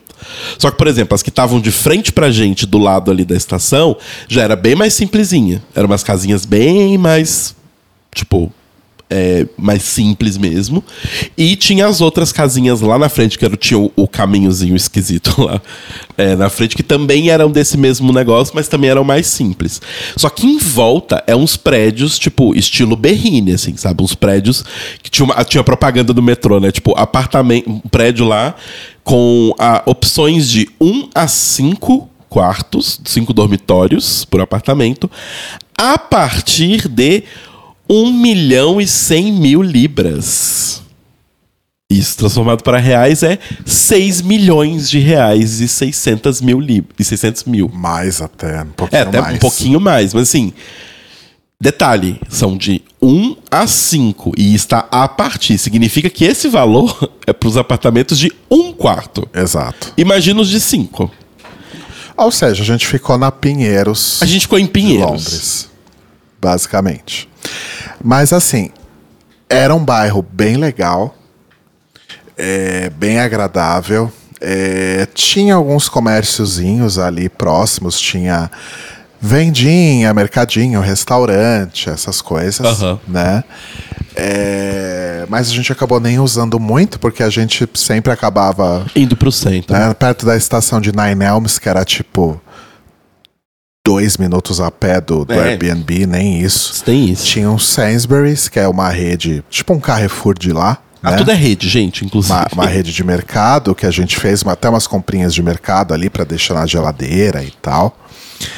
É, então, é uma região num lugar super bem localizado e a 10 minutos de caminhada você chega ali no fervo de Vauxhall, que tem alguns lugares gays, inclusive, para quem estiver procurando. Tem a Royal Vauxhall Tavern, ou RVT, como RVT referir. íntimos. Tem o Eagle. E tem um outro lugar que é, é- é- não é exatamente um lugar, é uma festa que acontece ali na região, que a festa, se eu não me engano, se chama Roast. E é uma festa de pegação, mas essa a gente acabou não indo. A gente foi só no, no RVT e no Eagle. Sim. E no meio do. Quando a, a- que- enfim, a gente chegou, se instalou no Airbnb. A gente estava, obviamente, morrendo de cansaço, né? Sem dormir direito há mais de 24 horas. A gente falou, vamos sair agora, porque se a gente se deitar para descansar, a gente não volta mais. Isso. Né? A gente vai acabar empacotando aqui. Então a gente resolveu sair, isso já era tarde. Ah, e como a gente foi pra lá nesse, nessa meiuca de outono, né? É, quatro da tarde já tá escuro. Ai, sim. Quatro da tarde começa a escurecer, quatro e meia já tá tudo escuro. Aflitivo. Então quando a gente saiu do Airbnb, já devia ser umas cinco da tarde. Ou mais, porque acho que a gente ainda deu uma enrolada. Uhum. É, não, a né? gente deu uma A enrolada. gente saiu mais pra perto da noite. Acho que a mesmo. gente tomou banho. É, a gente deve ter saído umas 8 horas, vai. Sim. A gente saiu mais umas 6, 7 horas, 8 horas no máximo. Uhum. E aí no caminho, né, a gente foi andando até a RVT, que dá mais ou menos uns nem 10 minutos de caminhada, né? Uhum. É, a gente passou num lugar que era tipo uma galeriazinha é, com vários restaurantezinhos e cafés e bares bem pequenininhos assim dentro da galeria. Sim. E aí a gente já começa a entrar também nas particularidades de Londres, né? Você acabou de falar de uma coisa que foi o quê? O das franquias. Das franquias. E tem também a questão de que não existe necessariamente uma comida típica inglesa. Tem algumas coisas, alguns pratos, mas não existe uma culinária inglesa que você pode falar, ah, isso são pratos da culinária inglesa. Só nessa galeriazinha que a gente entrou, que tinha vários restaurantezinhos, a gente encontrou restaurante indiano, tailandês, argentino, vietnamita. E eu acho que isso mexicano, Francês, francês Italiano. E eu, e eu acho que isso descreve bem a gastronomia em Londres. Né? Vou deixar você Exato, mais porque assim, o lance de Londres é muito parecido com São Paulo nesse ponto de que São Paulo tem pratos específicos de São Paulo, que são culturais de São Paulo? Tem. Você tem, tipo, cuscuz paulista, que é diferente dos outros cuscuz. É, você tem, sei lá, cachorro quente, que aqui, né, apesar de não ser um prato, enfim, mas aqui ele é, ele é bem específico, ele tem ingredientes bem específicos e tal. É, mas são pratos soltos. Então em Londres tem isso. Tem o Shepherd. É, Londres, Inglaterra, né? Tem o Shepherd Pie, que é basicamente um escondidinho. É, Você tem o Hot Pot, que é basicamente um guisado de carne com batata. Novamente, de novo, carne, batata e ervilha. Tudo basicamente que você vai comer na Inglaterra é de algum carne de alguma forma, mais ervilha que você pode escolher se você quer ervilha em conserva ou fresca, mais batata em algum formato, seja em lâmina cozido, seja frita, seja, enfim, de algum jeito você vai você vai conseguir batata, carne e ervilha. É sempre isso. Então, meio que Londres sobrevive da comida de todos os outros lugares. Tipo, não tem a sua própria. Então você vai comer comida do mundo todo. O que é muito parecido com São Paulo. Com a diferença de que, enquanto em São Paulo você tem imigrantes do mundo todo, assim como em Londres, e a maioria desses imigrantes. Algum desses imigrantes vai abrir um restaurante em que ele vai cozinhar as, as comidas típicas da casa dele, que a mãe dele cozinhava, que o pai dele cozinhava, e ele vai abrir um restaurante aqui. Em Londres é um pouco assim um imigrante chegou aqui e aí ele pode ter feito um, um restaurantezinho para cozinhar. Em algum momento, alguma rede, seja o Sainsbury, seja o Green King, seja alguma rede gigante, comprou esse restaurante dessa pessoa, industrializou essa receita e pronto, agora está industrializado. Então, tipo, tudo é muito fast food. Eu Acho que eu posso dizer isso. Ainda que não seja. Ainda que não seja. Você come a comida do mundo todo, mas o tempo todo são. A, a sensação que você tem nas porções, na forma de comer, na forma de pegar no balcão, na forma de levar para o lugar de comer, sempre parece que é fast food. Mesmo quando é uma comida que a pessoa. Você tá vendo a pessoa preparando ali, ela tá cozinhando para você todas as etapas, mas ainda assim a- o, for- o shape que ela te entrega e o shape que você compra é fast food. Sim. Tipo, esse lugar, por exemplo, parece, eram tipo um, restaurantezinhos e tal, tinham as coisas bonitinhas, mas eles te entregam tudo no formato fast, Fast food, pra você comer ali ou levar embora e tal. Sim. Então, isso é uma coisa que eu achei meio bizarra de Londres, assim, do tipo. é, e nisso eu vou falar, São Paulo ganha fácil, do tipo. Se você quiser fazer um rolê gastronômico, que tem pessoas que viajam para comer comidas de outros lugares, e você que tiver uma vibe, ah, eu não quero uma comida específica, eu quero comidas do mundo. Assim, não conheço Nova York, ainda preciso conhecer, mas as três cidades que eu sempre ouvi que isso é gigante é Nova York, São Paulo e Londres. Que é você não ter uma comida forte daquele lugar, você come comida de tudo quanto é lugar do mundo. São Paulo tá na frente disparado de Londres. Sim, com certeza. Nossa, você come. Gente, tem restaurantes muito maravilhosos de comidas, tipo, muito específicas. Tipo, sei lá, restaurante de comida taiwanesa vegetariana. Você tem um muito bom aqui em São Paulo. Sabe? Tipo. É, é, E que não tem essa coisa fast food. exato. Mas aí a gente comeu lá.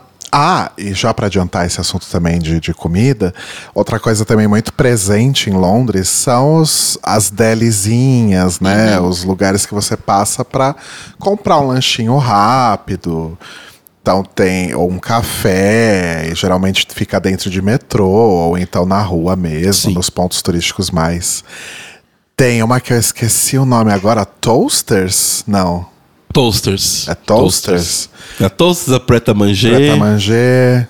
Você encontra em tudo que é lugar, e aí você compra lá um sanduichinho, um café, um suco, um, um aperitivozinho.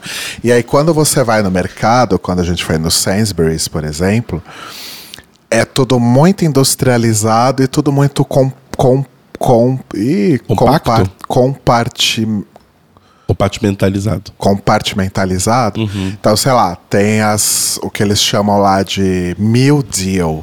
Né?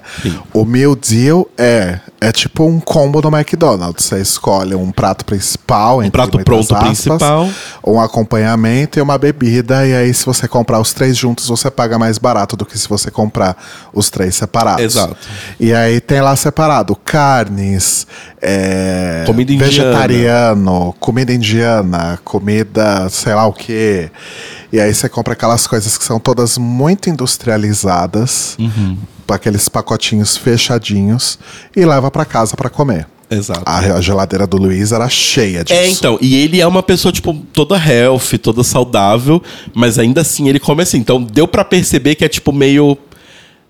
Come-se muito mal em Londres, gente. Eu tô um pouco chocado com a alimentação das pessoas de lá, porque assim, não dá para ser saudável morando lá sabe? É só porcaria. Porque, assim, os pouquíssimos restaurantes que a gente foi, de tipo, restaurante, de sentar, vir um prato completo na mesa, comer com talheres e tudo mais, eram muito caros. Uhum.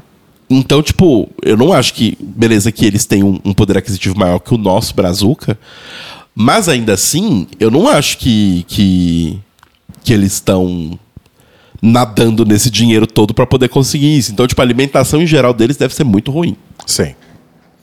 Bom, e aí então a gente comeu lá, né? E fomos para o Royal Vauxhall Tavern, o RVT. É, a gente deu uma olhada nos bares LGBT da região ali. Tem muitos que ficam principalmente na região do Sorro. Sim. Mas ali no Vauxhall tinha esse, né? Era do ladinho ali de casa, a, a uma distância caminhável a pé uhum. e ia rolar uma festa de Halloween. Exato. Falamos, ah, vamos lá ver qual é, vamos conhecer. O foda só é que a gente tava muito cansado, a gente acabou ficando pouquinho, mas estava divertidíssimo. Tava divertidíssimo, porque o tema que eles fizeram da festa era meio tipo filme slasher de acampamento de verão. Exato. Então, tipo, tinha os. os... Acho que o staff mesmo da casa, né? Que, que tá sempre lá. E aí, tipo, dividiram os quatro ali, os quatro staffs principais, cada um era o líder de uma cabana. E aí cada área da balada era meio que essa cabana. E aí a gente participava de gincanas, e aí tinha apresentações. É, inclusive balada nem é a palavra mais certa, porque assim, é... É um conceito muito diferente. É um conceito que não tem aqui no Brasil a louca. Mas é uma, é uma coisa que a gente já viu em outros lugares que a gente visitou na Europa. Uhum. Eles têm uma cultura de bar que é muito forte, mas não é como o bar que a gente tem aqui no Brasil. O bar que a gente tem aqui no Brasil é aquele lugar que você vai, senta. É, pede uma bebida, uhum. conversa ali com seus amigos. Muitas vezes você não vai sentar no lugar, você vai ficar do lado de fora em pé tomando a sua bebida. Uhum você paga, fecha sua conta e vai embora. Sim. Lá, você. Basicamente, você entra no lugar. Se você é fumante, você sai para fumar, mas depois você volta, no, até aí normal. Mas você sempre vai comprar o seu drink ou a sua, sua bebida, a sua cerveja. No bar, bar mesmo, você vai até o bar, pede pra pessoa te dar a cerveja, o chopp, a pint, o caralho que seja o drink que você pediu, você vai pagar ali na hora e aí você vai sentar ali numa mesinha, uhum. ou você vai ficar lá fora, enfim. É, e geralmente é, eles têm essas coisas das. Primeiro, outra cultura muito forte é a cultura do dois por um. Sim. Então, sempre todos esses lugares, não é só em Londres, Berlim, Barcelona, tem muito essa coisa do happy hour que não é tão cedo como aqui no Brasil. O happy hour deles é 8, 9 da noite. Uhum. Então você vai lá e compra uma bebida ganha outra. Então isso é muito forte. E essa coisa também dos, dos eventos. Então tinha esse evento de Halloween que além de você ir para o bar pegar a sua bebida e beber, você participava de uma atividade, você assistia shows. Uhum. Né? Então tinha essa coisa, né? As pessoas ali de cada área do bar eram divididas em equipes, então tinha a equipe Myers, né, do Michael Myers. Sim. Tinha a equipe Voorhees, do Jason Voorhees, de, de, Sexta-feira 13. Quais eram as outras equipes? A, a, equipe a nossa Chuck, era Chucky. A equipe Chuck. Cada equipe tinha o seu grito de guerra. e era muito legal porque, tipo, é, é Pra tentar explicar para as pessoas, é tipo assim: imagina um bar de música ao vivo aqui no Brasil. Porque eu acho que isso tem um pouco dessa diferença que é que eu sinto lá. Aqui, pra gente, a coisa do ir ao bar, ela é extremamente social. No ponto de que quem importa para mim quando eu vou no bar são quem tá comigo, é os meus amigos. Lá, quando você vai ao bar, as pessoas que estão com você, os seus amigos importam, mas importa também o entretenimento. O entretenimento é o motivo pelo qual vocês vão, não só a roda de amigos. Então você troca a música ao vivo por um entretenimento. Eu acho que tem outra coisa também que a gente pode associar, que é quando você vai num bar ou numa boate ver um show de drag. Exato. Só que nesse, nesse caso que a gente está falando dessa, dessa noite que a gente participou, você interage mais no sentido de participar mais do que está acontecendo ali. Sim. Não é só uma resposta audiência-palco, por exemplo. Exato. É uma interação de fato. Exato. É como se fosse. É, é- é- a descrição que eu ia fazer é: imagina que você vai num show de drag da Blue Space que está sendo apresentado pela Silvete. Mas não é na Blue Space. O lugar é tipo um bar de música ao vivo. Aham. É meio que isso. Então, ao mesmo tempo, é uma coisa stand-up e de apresentação, porque rola umas piadas, rola uma coisa. Ao mesmo tempo, você tá ali conversando com as pessoas em volta, mas também prestando atenção no entretenimento, sabe? Então, tipo, sei lá, as pessoas, quando alguém tá no palco se apresentando, as pessoas param as suas conversas, prestam atenção no que está sendo apresentado, parou a apresentação, elas voltam às suas conversas. Então, é, é uma dinâmica que eu acho que a mais próxima que a gente tem aqui é um show de drag com apresentação. Né? Então, tipo, não, não é show de drag, tipo, lá, Priscila, as coisas assim, porque aí é só os shows um atrás do outro. Entre eles tem só set de DJ. É realmente uma pessoa apresentando. Acho que é. Se você foi num show da Blue Space, é mais próximo. Mas eu gostei do paralelo que você fez com o stand-up também, porque tem muito É, porque tem uma, uma vibe assim. Mas acho que a figura do MC é importante. Do tipo, as pessoas que vão chamando as próximas pessoas e tudo mais. É, e tudo isso estava sendo capitaneado, então, por MCs que eram uma drag queen e um drag king. Isso. Mil desculpas, eu não vou lembrar o nome deles. Putz, eu também não lembro, mas são pessoas aparentemente grandes, assim, lá São. na cena. E aí teve show, teve o show de um carinha. Tipo, ele era tipo um stripper engraçadinho, né? Um ursinho stripper engraçado. uma fofura. Foi muito fofo o show dele, foi bem divertido. Teve o show de uma staff lá, que parece que sempre acontece esse show, que Faz- é ela. Ela, tipo, lendo uma.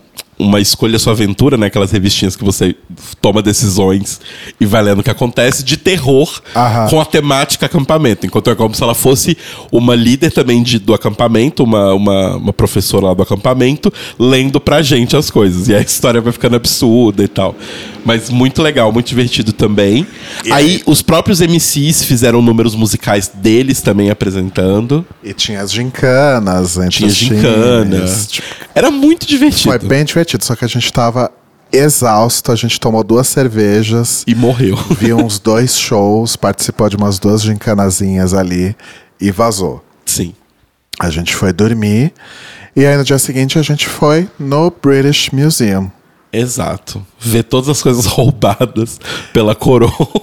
É, a gente pegou o metrô até lá, tomou um café da manhã num preta manj... pre- preta Preta manger, manger. foi uma das várias vezes que a gente fez isso, inclusive. Pegou a nossa primeira chuva em Londres, porque quando a gente saiu do metrô tava chovendo e a Sim. gente tinha que chegar meio-dia Exato. no British Museum, que, como a gente contou aqui quando a gente estava programando a viagem, a gente não pagou, né? É, o museu é grátis, aí eles ficam só o tempo inteiro te forçando a gentilmente a fazer uma doação, que a gente nunca fez, mas tinha um horário marcado, né? Se a gente não chegasse nesse horário marcado, a gente ia ter que pegar a fila geral, Exato. que era enorme. Exato. Tá, a gente correu, conseguiu chegar lá meio-dia, que era o nosso horário. E fomos no British Museum. É muito impressionante. É, assim, é, a despeito do fato de que tudo que tá ali dentro é roubado, blá blá blá blá blá, blá que é uma, um- um- uma coisa muito real, é muito impressionante a coleção, a quantidade de coisas. Tanto que assim, eu só achei ele um pouco confuso. Achei a sinalização meio ruim numa questão de, de design de museu, assim. Porque, por exemplo, eu sei que a pintura da onda, a onda japonesa lá, Eu esqueci o nome, mas eu sei que ela é super famosa e ela está lá. Não achei. eu tentei achar de todo jeito, não achei. Mas é o tipo de museu que eu acho que, assim como a gente comentou do Museu Del Prado, né? É, que apesar de lá ser pago, mas assim, é um museu que se você mora na cidade, ou se você vai ficar um longo período na cidade, você vai aproveitar mais do que qualquer outra pessoa. Sim. Porque é um museu que precisa de tempo, tem muita coisa, muito detalhe. Do, tipo, a gente andou, andou, andou, andou, andou, tipo, viu muita coisa. E eu, e eu falei com o Rô, a gente só viu um pedaço da ala esquerda do museu. É, a gente chegou meio-dia, ficou até às 5. E a que gente viu. que fechava. É, e a gente viu, tipo, um pedaço da ala esquerda. A gente não viu nem a ala esquerda inteira, nem a parte de trás inteira, nem a parte direita. A parte direita a gente nem foi direito. Então. Mas assim, foi escolhas. Mas é muito legal. Tipo, vale muito a pena ir. Super. Se você for pra Londres, não deixe de ir de forma alguma. Eu só diria, tipo assim, a não ser que você vá dois dias lá, ou, né, ou se você vai ficar mais tempo, é, eu diria pra ir mais focado. do Tipo, ah, eu quero ver isso, quero ver aquilo. Por exemplo, a gente não foi tão focado assim, mas eu queria ver coisas antigas, do tipo, coisas que não tem no Brasil. Porque o Brasil tem muita coisa de arte também, que eu posso ir ver pinturas e coisas mais é, contemporâneas ou modernas, né? Ou até, sei lá, Renascença e tal. Agora, tipo, Egito Antigo, não tem nada no Brasil de Egito Antigo. E lá tem muita coisa. Tem muita coisa grega, muita coisa do Egito, muita coisa da África, principalmente norte da África, ali, Saara. É, tem bastante coisa do Oriente Médio também. É, tem, tipo, paredes que eles trouxeram da Mesopotâmia, sabe? Uma parede inteira. e tá lá. É um pouco absurdo, assim. Mas é bem, bem, bem impressionante. Tem a. A Ramsés, né? A Ramsés, que a gente descobriu que dava Elsa nas coisas. Porque assim, gente, não sei se vocês têm essa noção. Eu não tinha também há, há pouco tempo atrás, mas o Egito durou tempo pra um cacete. Tanto que tem aquela famosa coisa, né? Que, tipo, a Cleópatra está mais próxima do nascimento do iPhone do que da construção da pirâmide de Gizé. Porque durou muito tempo o Egito. E aí a Ramsés, o que, que ela fazia, a esperta? Já tinham tido um Egito, anos e anos de Egito atrás, né? E aí ela achava um negócio ali bonito, que ela falou, nossa, estátua bonita.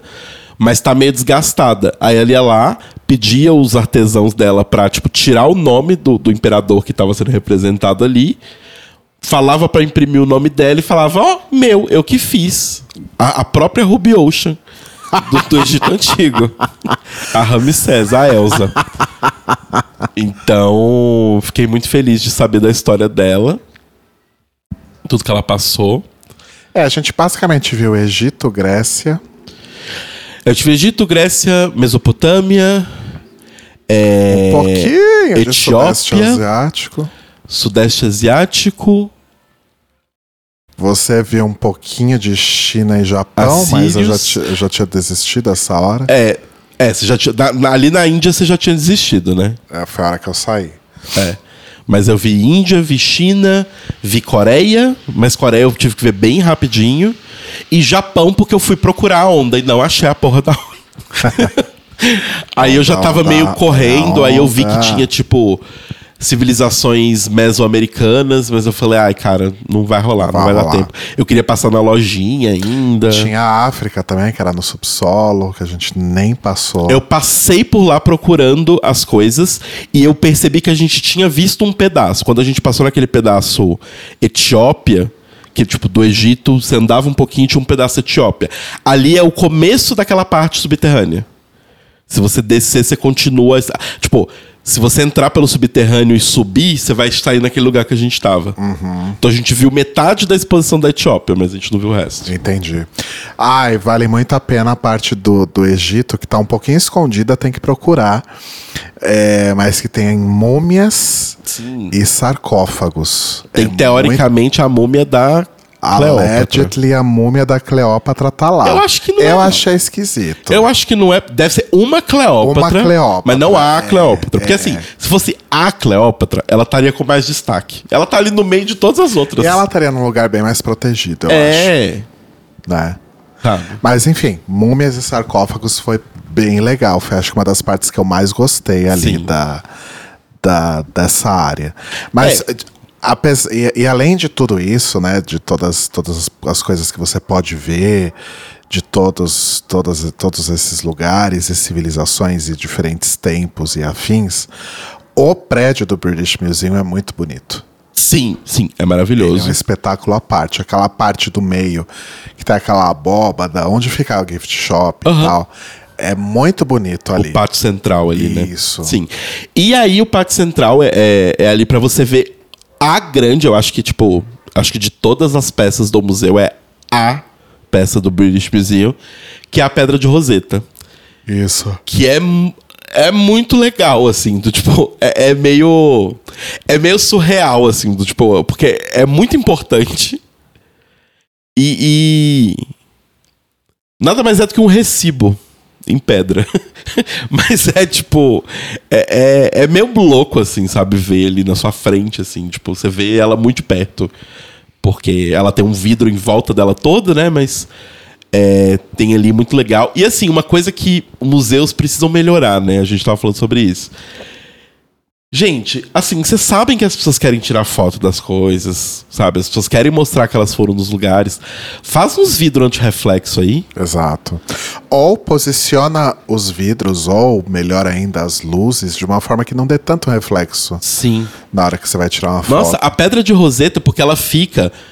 Ela é uma das três. en- Porque assim, quando você tá nesse saguão principal, que o Rô falou, nesse pátio principal, se você andar em frente, passar né, ali, dar, contornar o, o gift shop que fica no meio, e for em frente, a pedra de Roseta é a primeira coisa que você vai ver. Só que é, o sol que tá vindo pela clarabóia da praça central reflete no vidro. Então você não vê porra nenhuma. Exato. Então, tipo, galera, melhorem. Mas, mas assim, muito impressionante a Pedra de Roseta. Pedra de Roseta também é outro grande highlight do, do British Museum. Sim. Então, vale a pena muito também. Aí a gente saiu de lá, já era 5 cacetada. Uhum. Tiramos foto numa cabine telefônica clássica. Sim. Né, pra ter esse registro. Foi ótimo porque a gente não precisou tirar nas super do, das concorridas, que são perto do, do Big Ben e tal. Ou do Palácio de Buckingham. Aham. E aí a gente foi procurar um lugar pra comer ali pela região mesmo. Tem bastante restaurante, gift shop ali, né? Porque é um lugar turístico ali bastante badalado. A gente achou um restaurante chamado Munchkins. Que foi onde a gente comeu o Shepherd's Pie e o Hotspot que o Telo comentou. Tava tudo muito horroroso.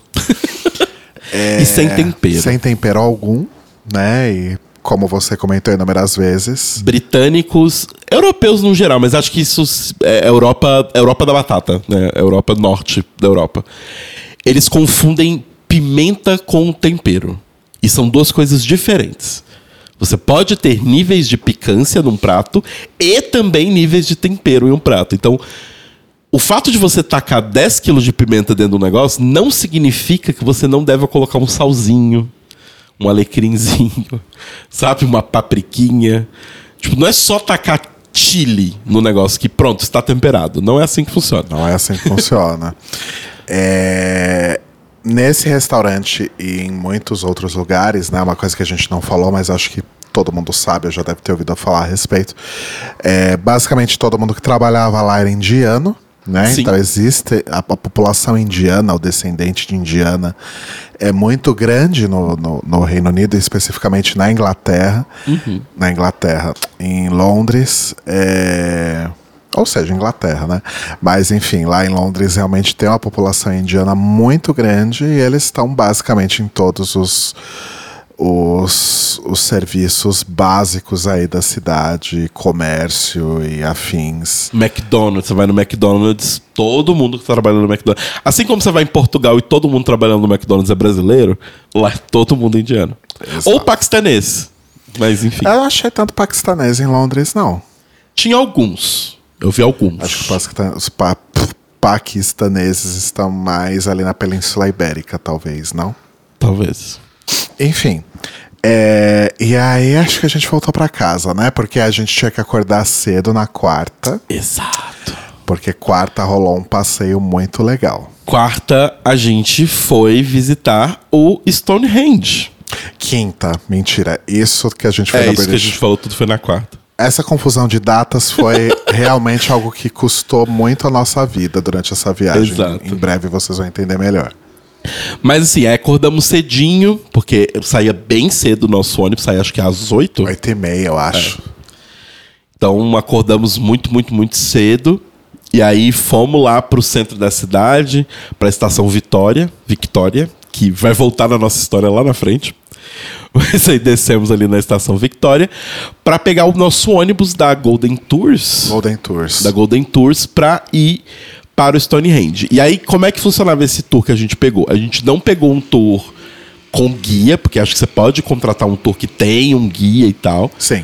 Mas a gente contratou um que era só um motorista que ia levar a gente, mas a gente deu sorte porque a gente contratou simplesmente o melhor motorista que existe na face da Terra. Essa Golden Tour, gente, a gente achou na internet, a gente estava pesquisando Uhum. por passeios para Stonehenge. Apareceram algumas, alguns fornecedores ali, a gente escolheu essa Golden Tours. Meio que, tipo, Nem. Não era muito diferente o preço Não. dos outros, a gente só escolheu porque, sei lá. É, ela- acho que a coisa mais especial que a gente olhou quando a gente olhou assim é que ela saía de um ponto muito central na, na cidade. É, acho que esse foi então o a gente imaginou que seria fácil chegar lá, mesmo que fosse super cedo, porque sai super cedo o. E eles negócio. têm várias excursões para vários outros lugares, inclusive tem Stone Hall, eh, Stone Hall, a louca. Stone, Stone, eu misturei Stonehenge com Stonewall agora, Aham. né? É, Stonehenge mais sei lá o que, Palácio de Windsor do cacete É, tem o Palácio de enfim. Windsor. A gente comprou só Stonehenge mesmo. Sim. É, e aí a gente foi com o, o motorista o Armando, que é simplesmente uma pessoa maravilhosa. Você falou que você acha que ele é da onde? Do México.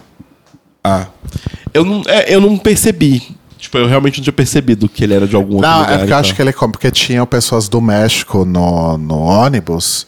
E eu acho que ele comentou alguma coisa, mexicanos como eu, alguma coisa assim. Ah. Mas eu posso estar enganado também. Mas enfim, ele é simplesmente maravilhoso e ele foi o caminho inteiro fazendo piadas incríveis. Do tipo, quando a gente saiu, a gente pega o ônibus atrás da estação da Victoria Station, que é a estação de trem. É, e aí a gente passa no muro lateral barra traseiro do Palácio de Buckingham. Isso. E aí a gente passa. Que é um muro, inclusive, é bem, bem de fundo mesmo, ou bem de lateral, assim, do, do palácio. Não tem na- pompa nenhuma. É um É. muro cheio de arame farpado. É um muro com umas árvores gigantes atrás e arame farpado e um monte de coisa. E aí ele falando, ah, tipo, à direita vocês estão vendo um dos poucos, um dos únicos presídios é, no centro de Londres que sobrou, né? O nome dele é Buckingham Palace. E aí ele falando, aí ele contou a história lá que, que a gente comentou em The Crown, né? Que quando um cara entrou dentro do, do, do Palácio de Buckingham e ficou no quarto da rainha um tempão. É, aí ele fez piada com a Meghan e o, e o Harry, falando que eles saíram da família real, porque eles não aguentaram ter a vida deles aberta e escrutinada o tempo inteiro. E aí foi lá e fizeram um especial de três horas pra Oprah, contando tudo sobre a vida deles. Ele fez uma piada ótima que o, o- a CPTM barra metrô barra SP a SP Trans. de Londres chama TFL, que é Transport for London. Isso. Que aí ele falou que, na verdade, esse TFL significa algo do tipo Tragedy for London, alguma coisa Aham. assim. E aí ele tava falando que na época, sei lá, pré-industrial, não sei, quando o transporte dentro de Londres era feito por carroças com cavalos puxando, etc., a velocidade média era de 7 milhas por hora. E agora que a gente tem ônibus, que a gente tem carro, que a gente tem metrô, a velocidade média é 6 milhas por hora. Ou seja, a gente conseguiu regredir em relação à era pré-industrial. Exato. Ele era ótimo, ele tinha umas, umas sacadas incríveis. Assim. Maravilhoso. Aí ele contou pra foi ele que contou pra gente como que se lê palavras é, em lugares, né? Que é tipo Leicester. Entendeu? Esse ses do meio você não fala, você omite ele. Então é Leicester. Leicester Square. Leicester Não é Square. Leicester Square, é Leicester É, Square. Leicester Square. É... Putz, a gente nunca lembra outro exemplo, né? Gloucester. Então você. Esse, esse C, CES vira um grande S no meio da palavra. E aí a gente foi, né, pro. Teve outras piadas, mas eu acho que eu não vou lembrar mais nenhuma agora. É, mas ele fica conversando com a gente basicamente no. Até pegar o trânsito Até, mesmo. até pegar a estrada mesmo, né? Até sair de Londres e aí ele fica quietinho até chegar em Stonehenge. Sim, aí chegando em Stonehenge, a gente passa do lado, assim, do Stonehenge. Então, a gente vê a, a distância, assim, e aí a gente segue mais umas duas milhas pra dentro, porque ele explica pra gente que antes o centro de visitantes, né, e tudo mais, ficava mais próximo ali da, de onde ficam a- as pedras, onde fica a formação. Mas eles tiveram que mudar o centro mais para distante, porque a quantidade de pessoas que iam visitar é, o tempo todo durante o ano vibrava tanto o chão que estava começando a mover as pedras e atrapalhar o monumento. Então eles moveram o centro de visitas para bem mais distante, e aí você tem que ir para lá caminhando ou com um ônibusinho lá deles. Se não me engano, isso aconteceu em 2015, né? Que ele comentou. É, ele explicou que tem que foi mais 2015 recente. ou 2018, alguma É. coisa assim. É, tanto que eu acho que foi na mesma época que proibiram de você andar no centro, porque antes tinha o lance de você pagava mais, você podia andar no meio das pedras lá e tal. Agora não pode, ponto. Andar no meio das pedras e tudo mais. É, e, e assim, é muito foda, gente. Eu, eu fui por motivos místicos, né? Porque eu queria muito ir e tal, mas assim, eu fiquei muito impressionado com o negócio, porque assim, eu acho que nenhuma foto que você vê do, do Stonehenge, ele faz muito jus, porque assim, não é que as pedras são só grandes. Elas são meio maciças no sentido do tipo. É muito difícil você imaginar é, um, como elas foram levadas pra lá, e dois, que é como elas se mantiveram. Porque, assim, pelo que eles falam, o Stonehenge tá ali naquele lugar mais ou menos há uns 5 mil anos. É o que eles conseguem meio que dar certeza. E assim, ele fica meio que numa colina, um pouquinho mais alta que o resto, mas é quase uma área quase plana. Não tem muita, muito relevo ali em volta, né, amor? E, então, assim, ele tá numa uma colininha elevada, numa área que quase não tem relevo, e não tem floresta, não tem mato, tipo, perto. É, não tem absolutamente nada ao redor, gente. O que significa que o vento naquele lugar É muito forte. tava ventando e tava chovendo, que acho que é o natural também ali da região chover. Não tava uma chuva absurda, tava uma chuva fraquinha. Só que como, ela, como a- o vento era muito forte, vinha aquela chuva na sua Vi cara. uma chuva horizontal na sua cara. Eu não conseguia ficar de olho aberto. É. Todas as fotos meu olho tá meio cagado, porque eu não Sim. conseguia ficar de olho aberto. É uma chuva horizontal que vem na sua cara e num frio que tava tipo uns, uns 6 graus, parece umas agulhas assim entrando na sua cara o tempo todo. É muito frio. Acho que foi o, o lugar mais frio que a gente passou a viagem toda. Acho que a sensação térmica ali devia estar quase num zero. Acho quase. que já tá chegando no zero mesmo. É, E assim, aí me deixou muito impressionado esse lance das pedras, porque é um descampado. Então, o fato daquelas pedras estarem de pé, mesmo com cinco anos de sol, chuva, vento, todos, todo tipo de, de intempérie possível, é muito impressionante. Porque significa que elas estão extremamente estáveis onde elas estão, sabe? Na construção, assim. Mas é muito legal. É muito, muito, muito impressionante. Sim. E assim, a gente não deu a, a, a sorte, né? Porque assim, a gente foi é, no. no que seria o. O mid-autumn, né? O meio do outono. Mas se você for no no equinócio, né, de equinócio não, no Solstício. solstício. de verão ou no solstício de inverno, é, no solstício de verão o sol se nasce alinhado, ele Que é- nasce alinhado com Que é o Midsommar. que é o midsummer. Aquele filme, gente. E no solstício de inverno, o sol se põe alinhado com o outro lado, né? O lado oposto do, do negócio. Então, assim, a gente não estava ali necessariamente na época exata e tal. Mas, nossa, foi muito legal. Foi muito, muito impressionante, assim, do tipo. É, eu não foi por razões místicas, foi por curiosidade de conhecer, né? Foi por motivos diferentes do Lutelo. Mas eu fiquei igualmente impressionado, assim. Eu fiquei embasbacado de. Porque acho que não é todo mundo que tem a oportunidade de estar ali, Aham. né? Na presença de um negócio que foi construído, sabe-se lá como, por quê ou por quem. Esse, essa coisa desse mistério todo que acho que me pega, sabe? Tipo, como é que essa. As pedras de cima, tipo, como que as pessoas levantaram as pedras Sim. de cima pra formar o círculo, sabe? E aí você começa a viajar pensando, tipo, meu Deus, tipo, o que, o que se passou aqui, né? É, então, pelo E que. tá- e pelas... tá- é- é- eu me senti muito privilegiado de estar num Sim. lugar com uma coisa que é tão é, é, importante e representativa, assim, sabe? Sim, sim. É, não, isso é muito foda. Eles têm lá umas explicações, né? Tipo, tem um, uns Inclusive, textos. é, o- como o Telo falou, você pode contratar o tour guiado, mas você não precisa fazer isso. É, você pode contratar o tour sem guia, como nós fizemos. Uhum. E tem um app que você baixa no seu celular que tem é, a- o guia. Porque quando você passa ali, é, você contorna o movimento, tem várias plaquinhas explicando algumas coisas, trazendo algumas suposições, teorias ou até mesmo Fatos. fatos mais recentes relacionados à preservação do monumento e tudo mais. E tem tudo isso em áudio, né? Para você baixar um aplicativo e tem ali as marquinhas de que cada. O que cada parte ali, é, qual que é o capítulo, digamos assim, na descrição em áudio desse Sim. aplicativo. Então você nem precisa contratar o tour guiado.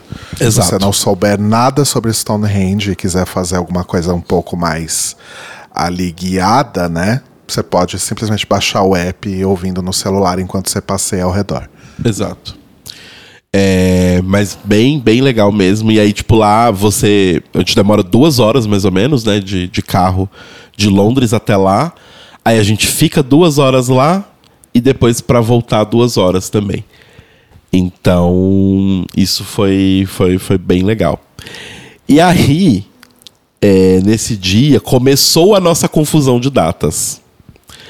Porque a gente voltou do, do Stonehenge e aí o, né, o, o próprio guia lá, o Armando, ele explicou pra gente que às vezes não dá pra voltar e deixar você no centro, ali onde, na Victoria Station, onde ele pegou a gente, porque o trânsito é horrível em Londres. Então ele deixa a gente um pouquinho antes, que é na área dos museus. É, e aí a gente falou, ótimo, porque hoje, no mesmo dia, a gente tem entradas para o Natural History Museum. Isso que a gente tinha comprado para as quatro e Que meia. também não é, é de graça, tá, gente? A gente comprou, mas reservou. Comprou entre aspas, né? É. Foi a reserva, na verdade. Que a gente tinha marcado para as quatro e meia, porque a expectativa é que a gente chegasse, voltasse de Stonehenge é, até umas, umas duas e pouco. É, então falou, vamos comprar come- quatro e meia, que a gente come alguma coisa e vai para lá. Exato. E aí chegamos lá muito cedo e falamos, bom, vamos num pub aqui comer.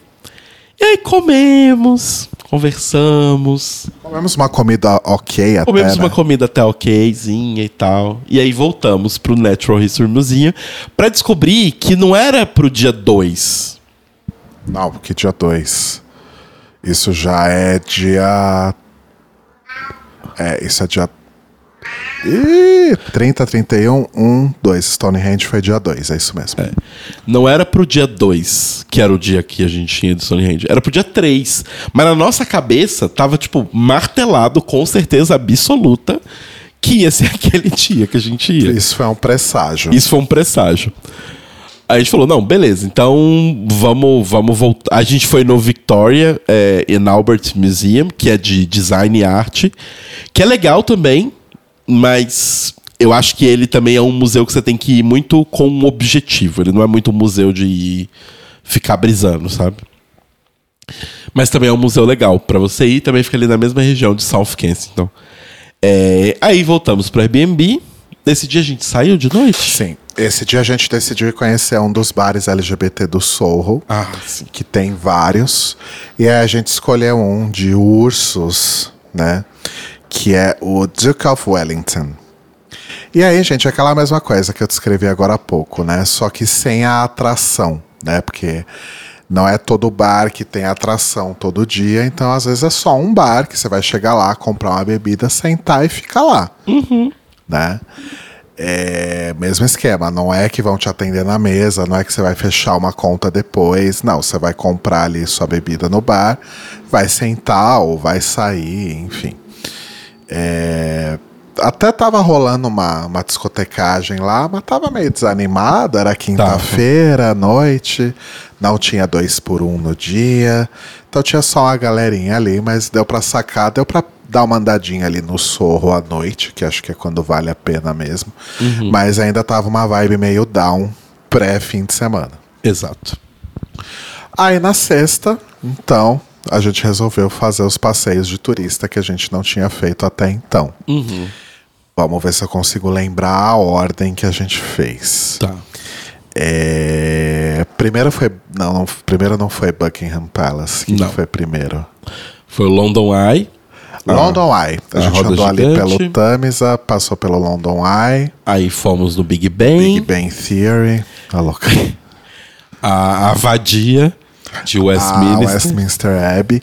E aí teve outra constatação sobre Londres. A gente parou numa dessas delizinhas é, logo ali no centro, perto da Westminster Abbey, para comer um, um lanchinho, tomar um café, que a gente não tinha feito isso quando a gente saiu de casa.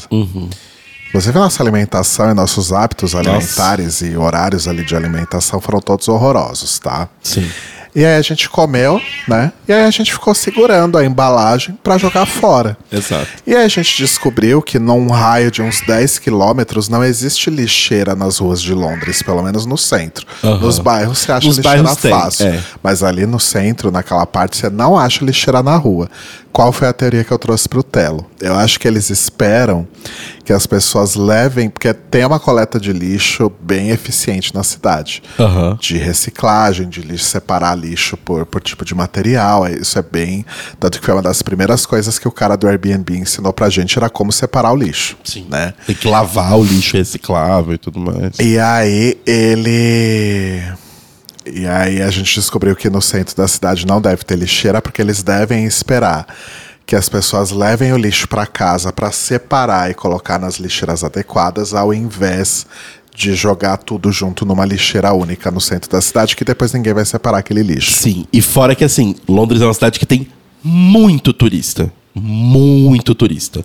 Acho que a gente interagiu com pessoas que moram em Londres pouquíssimas vezes Exato. durante a viagem. É, dado esse fato, eu acho que seria meio infernal passar um caminhão de lixo por essas áreas do centro da cidade que tem um bilhão de turistas. Como que você passa um, caminhão de lixo ali naquela parte da Badia e do Big Ben? Você não passa. Quando a gente se distanciou um pouco, a gente encontrou um, um gari limpando a rua. E a gente pediu pra jogar na lata de lixo que ele tava usando pra jogar Sim. o que ele tava varrendo da rua. Ele até olhou a gente meio com uma cara do tipo, sério? Porque Mas todo mundo lá deixa lixo assim. em qualquer lugar, gente. Não tanto quanto Berlim, mas assim, as pessoas são bem porquinhas em Londres, viu? Lixo é o chão, assim. Mas a Sinceramente. gente não jogou nada no chão. A gente ficou carregando aquela bosta Exato, a gente não é porca. até achar um lugar pra jogar.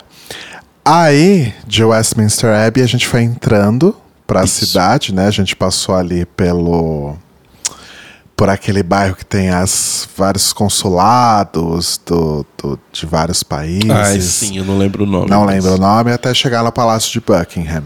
É. Aí eu aconteceu uma coisa que, enfim, só um, Aconteceu um incidente. um, um pequeno comentário.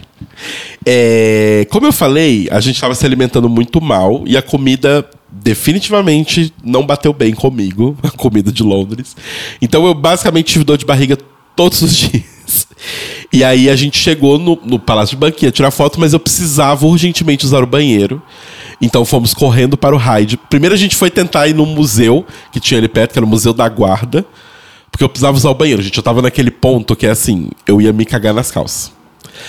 Aí fomos no, no Museu da Guarda e na porta tinha escrito: não temos banheiro. Aí eu fui procurar no Google, descobri que no Hyde Park tem um banheiro Não era o público. Hyde Park, era o St. James Park, que é o que fica, Ah, em- é o St. James. é o que fica em frente ao palácio. Verdade, obrigado. Aí fui lá, consegui no banheiro e tal. E a gente encontrou o Pedro, que é, era um amigo meu que trabalhava comigo no, no- lá no, no- no meu trabalho. E ele se mudou pra Londres pra trabalhar em outra empresa e tal, trabalhar com jogos lá.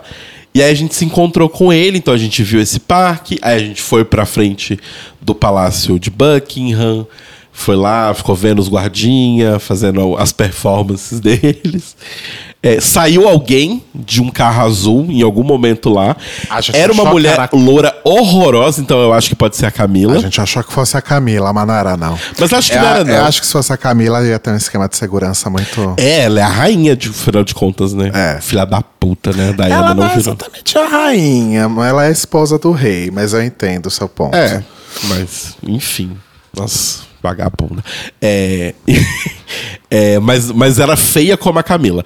Mas ela saiu com um carro azul, assim, acelerando, tipo uma Ferrari. Devia assim, ser uma amiga que foi tomar chá das 5 com ela. É. Alguma coisa assim.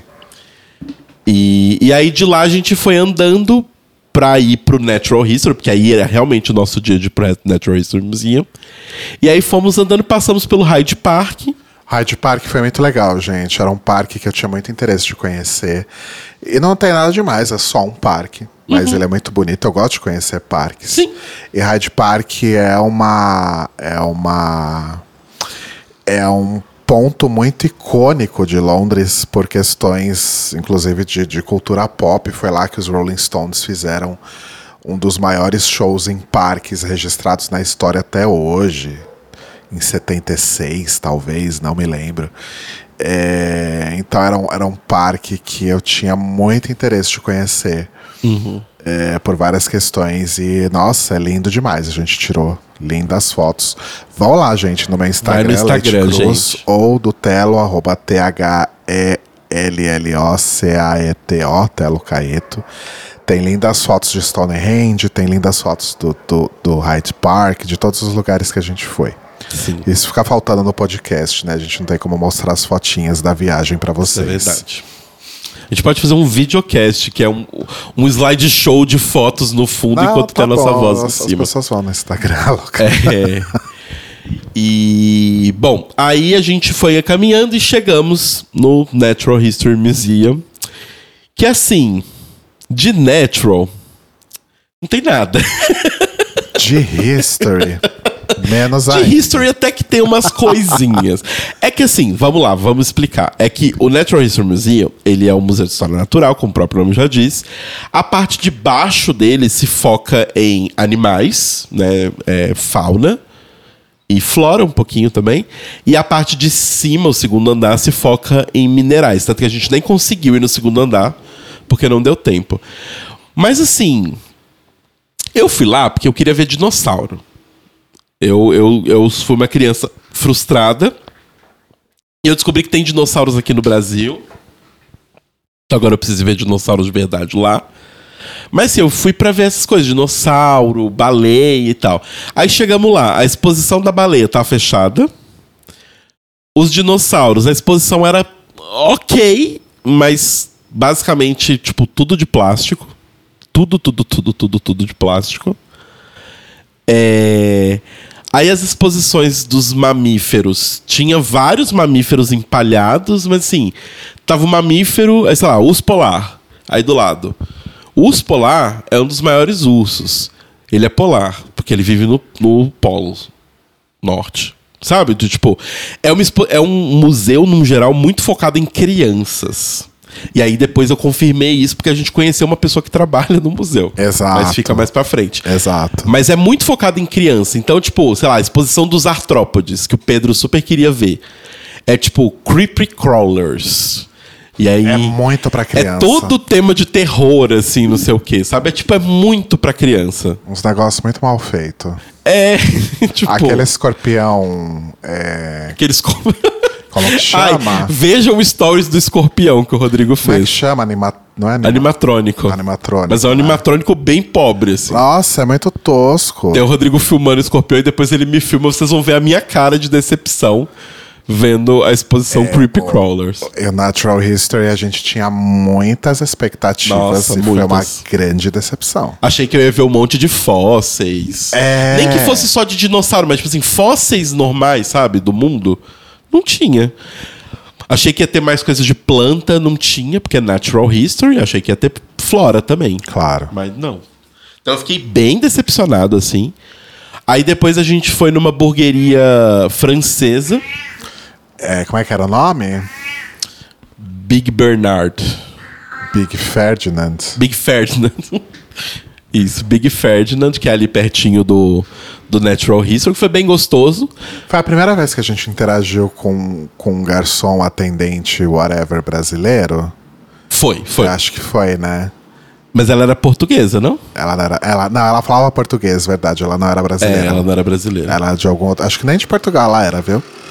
Talvez ela fosse de Angola, não me lembro. É. Enfim. É, mas aí foi bem gostoso e tal. E aí o Pedro precisava ir embora, porque ele não mora em Londres, né? Ele mora numa, numa cidade ali que não é nem região metropolitana, é um pouquinho mais distante. Então ele precisava ir embora, porque senão ele não tinha como se locomover depois.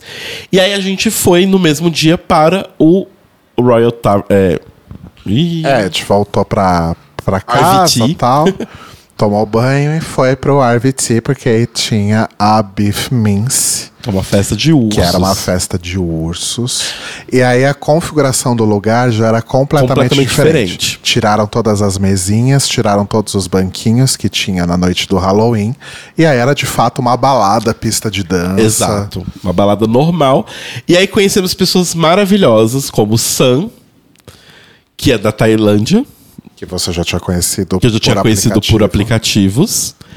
É, conhecemos o Jordan, que é maravilhoso, que é escocês, Vocês, mas mora em Londres. Que é o que trabalha no Natural History. E ele trabalha no Natural History, e aí eu expliquei pra ele a minha frustração.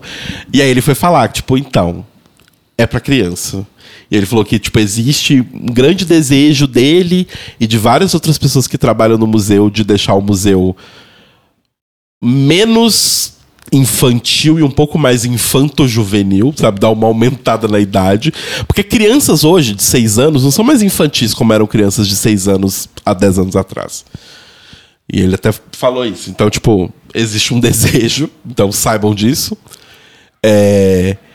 Conhecemos ele, o Zender, ou Alessandro, que é italiano, Que é o noivo do, do Jordan. do Jordan. E que eu já sigo no Instagram. Então foi muito louco ver um cara gringo que eu sigo no Instagram. Que tem milhares de seguidores ali na minha frente. Sim. E aí, como eu sou uma pessoa que tá sempre atrás da humilhação, né? E da, da, da arruinação total e restrita da minha autoestima e do meu respeito, fui lá e falei, you probably hear that a lot, but I follow you on Instagram. Não tinha a menor necessidade de eu ter feito isso, mas eu fiz. E ele ficou constrangidíssimo. Enfim, foi um horror. Um horror. Mas foi ótimo, porque virou um papo de conversa até o final da noite. Porque tava todo mundo bêbado no final da noite. Então aí tava todo mundo falando, tipo, ah, mas todo mundo sabe do seu Instagram. Falando pra ele, Zender, everybody knows. sabe? E aí, tipo, as pessoas. Aí ele, tipo, não, as pessoas não sabem. E aí, tipo, a galera amigo ali próximo, que tava ouvindo a conversa, falando, Zender, a gente sabe, a gente te segue também, sabe? Tipo. Então, eu acho que foi sem problemas nenhum. Aí, além deles, conhecemos também o Léo, Maravilhoso. Maravilhoso, que é brasileiro. incrível. Beijos, Léo, se você estiver ouvindo. Alô. Beijos, Léo. Claro que a gente sempre encontra brazucas em todos os lugares. Claro que a primeira pessoa que eu beijei em Londres tinha que ser brasileiro, né? Ah, não, a primeira pessoa que eu beijei em Londres foi o Sam, Que é tailandês. tailandês. Isso. É um ursinho lindo, gente, um amorzinho de pessoa. E aí o Conor, também que é outro que a gente conheceu, que esse eu achei que eu falei, ah, ahá, agora sim, conheci uma pessoa londrina em Londres. Não, o Conor é de Leeds, eu acho, pelo que eu entendi. Isso. Pelo menos é inglês também. Pelo menos em inglês. Mas assim, tava um, um grande. Uma grande ONU, Nações Unidas. Teve um outro noite. brasileiro também, que a gente conheceu lá. Verdade. Ismael, né? Ismael. Mas Teve gente- o Mike, que foi o inglês que a gente conheceu, mas que meio que esnobou a gente. No dia seguinte, queria o Rodrigo. Quem? Mike? Will, Will, Will. Will. Que a gente conheceu no metrô, A gente conheceu no metrô, viu ele no metrô. Trocou olhares. Trocou olhares, mandamos mensagem no aplicativo falando: você vai estar na festa? Gay language funciona em qualquer lugar, gente. Exato. Aí ele falou: ah, vou sim. A gente falou: opa, né? Isso aí. Chegando na festa, cagou pra gente, cagou baldes. E aí no dia seguinte mandou mensagem: oi, e aí, tudo bem? Ele mandou mensagem, tipo, querendo algo. Eu fui super direto, aí, ai, não, vou estar com amigos. Então, meu filho, né? gay é gay, né? Exato. Em qualquer lugar do mundo. É, mas a, a noite no, no, na- no RVT foi. Essa noite de sexta foi muito gostosa. Muito a legal. gente bebeu, conversou com gente muito legal, beijou um monte de gente, se Falamos divertiu em- horrores. Ah! Outra pessoa que você falou que você conheceu o, o, o, Zender, que você seguia ele, sei lá. Eu fiz a mesma coisa, porque eu já tava muito bêbado lá pra frente da noite. Quem me conhece sabe que eu sou muito fã, é, no sentido sexual, é, de um rapaz chamado Jacinto Caetano, que é um designer gráfico de Sevilha, que mora em Londres há, sei lá, 200 milhões de anos. E eu sempre achei curioso o fato de que ele tem o mesmo sobrenome que eu, que não é um sobrenome muito comum, né? E aí, eu vi ele lá, eu falei, eu preciso falar com ele. Aí eu cheguei e falei, oi, tudo bem? Eu te sigo o seu trabalho, te acompanho e tal. É, eu acho muito incrível tal. Aí ele, ah, obrigado tal. Acho que ele não entendeu. Ele falou, ah, você me segue? Eu falei, ah, eu te sigo e tal. Aí mandei meu portfólio pra ele, mas duvido que ele vai ver, enfim. É... E aí eu, tipo, fiquei conversando um pouquinho e tal, blá blá blá e tal. Mas foi assim. Mas eu conheci o Jacinto Caetano, eu posso dizer que eu conheci Mas aí ele. no fim da noite ele voltou e te beijou, não foi? Ou foi outra pessoa? Não, foi outra pessoa. Ah, tá. Eu pensei que tinha sido ele. Não, não. Quem dera. Já tinha ficado por lá, né? Nossa. Já tinha me abandonado já. Nossa senhora, aquele homem é tudo. E o marido dele é muito a minha vibe. Baixinho, careca. Falei, ó, tem um- uma chance. Mas foi muito legal a noite, assim. Foi, foi muito divertido ver que, tipo. Carbonara. Oh, meu Deus. Uma noite de balada lá foi bem parecida com uma noite daqui. Foi bem parecida com a Berbe, a vibe, assim. É. Todo mundo se conhece, porque não tem tanta gente assim, né? Então todo mundo meio que se conhece, todo mundo meio que já se pegou, todo mundo tem alguma história uma com a outra, todo mundo sabe as histórias e ri das coisas um dos outros, assim. Então achei um clima bem divertido. E aí, uma coisa que aconteceu também esse, esse, esse dia. Bom, vocês sabem, né, que a gente parou de fumar e tal, tava usando os adesivos, enfim. Nessa noite, conscientemente, a gente decidiu é, entrar numa tendência aí que, Tendência dos jovens. que é muito forte entre os jovens e que é muito acessível lá na Europa, não é tão acessível aqui no Brasil, que é o vape descartável, né? O famoso fumar pendrive. E aí a gente passou num mercadinho que tinha, antes de ir pra festa, a gente passou num mercadinho que tinha ali do lado do, do RVT e compramos o, um vape descartável. O primeiro de muitos que compramos ao longo da viagem, devo ressaltar, chamado Lost Mary. Estou com o meu último aqui em mãos. Muito triste porque ele já está acabando. E não tem no Brasil, até tem contrabandeado, porque é, vape aqui no Brasil, pelo menos esse tipo de vape, mas acho que todos os tipos de vape, é, não é autorizado pela Anvisa, né? É, tipo, não- é aquela coisa, não, é, pela proibido. Anvisa, né? É, Enfim, então, não não sei. é Anvisa, é. É, É lobby com a. Com, as- com, a, com a as- indústria de cigarro. Com as é. marcas de cigarro. né? Acho que no, As no ponto em que cigarro. alguma marca de cigarro grande tiver uma marca dela de vape, aí vai ser autorizado. É aquela coisa, não é que é proibido, só não é. Só não tem legislação. É, aí eu fui procurar no Mercado Livre pra comprar, custa 100 reais no Brasil. Um negócio que dura dois dias. É. Enfim. Então não dá. Mas assim, aí essa foi a sexta, Mas então foi viramos- bem, viramos- bem, bem divertido. Viramos fumantes de vape, mas já já a gente volta pro adesivo. Aí sábado a gente acordou meio podre, meio tarde. Sim. Porque a gente voltou pra casa, era quatro da manhã. E assim, gente, voltamos quatro da manhã andando por vielas e becos de Vauxhall. É assim, que no Brasil eu jamais passaria naquele nunca lugar. que a gente passaria numa viela daquela aqui no Brasil. Mas lá, de boíssima. É, então, eu, eu achei isso muito, muito louco, assim. É uma coisa que a gente já tinha vivido um pouquinho. É... Mas é, é um senso de segurança diferente, assim, do tipo. Eu acho que você ainda tem medo de certas coisas, porque a gente sabe que certas coisas continuam acontecendo lá. Mas eu acho que o fato de você estar num lugar que a desigualdade social é um pouco menor que a nossa, não que não exista, porque existe, é, faz com que certas coisas, que é o que a gente conversou um pouco com o Brenner e com o Cairo depois, né? Tipo, roubar um celular não vale muito a pena lá. Porque as pessoas têm acesso a isso de forma muito mais fácil. Não é igual aqui no Brasil, sabe? Que, tipo, que enquanto você tem uma pessoa que tá lutando com 300 reais por mês, você tem outra pessoa que o salário dela é 30 mil, sabe? Tipo assim, eu acho que essas diferenças acontecem, mas elas não são tão frequentes quanto você tem aqui. É, tipo, lá não faz muito sentido você roubar um celular para tentar vender. Que todo mundo tem celular e não é um item. Até que se for um iPhone, não é um item que você, tipo, precisa doar um rim para conseguir comprar igual aqui no É, Brasil. tipo, o que você. Porque lá a diferença entre o que você ganha e o que você gasta, eu acho que ela é um pouco mais. Existe uma paridade. Tipo, as pessoas em Londres ganham muito bem, porque, tipo, é, a gente tava olhando, por exemplo, sei lá, o valor do aluguel lá do, do, do lugar que a gente tava, né? É caro, é caro pra caramba. Em compensação, tipo, o Luiz, ele não vivia uma vida de luxo, mas ele vivia bem. Tava Sim. lá na dele de boa. E ele falou, né, que o apartamento não era dele, era. Era alugado. Então, do tipo. é, Você vê que as pessoas têm um, um- um poder aquisitivo maior já, sabe?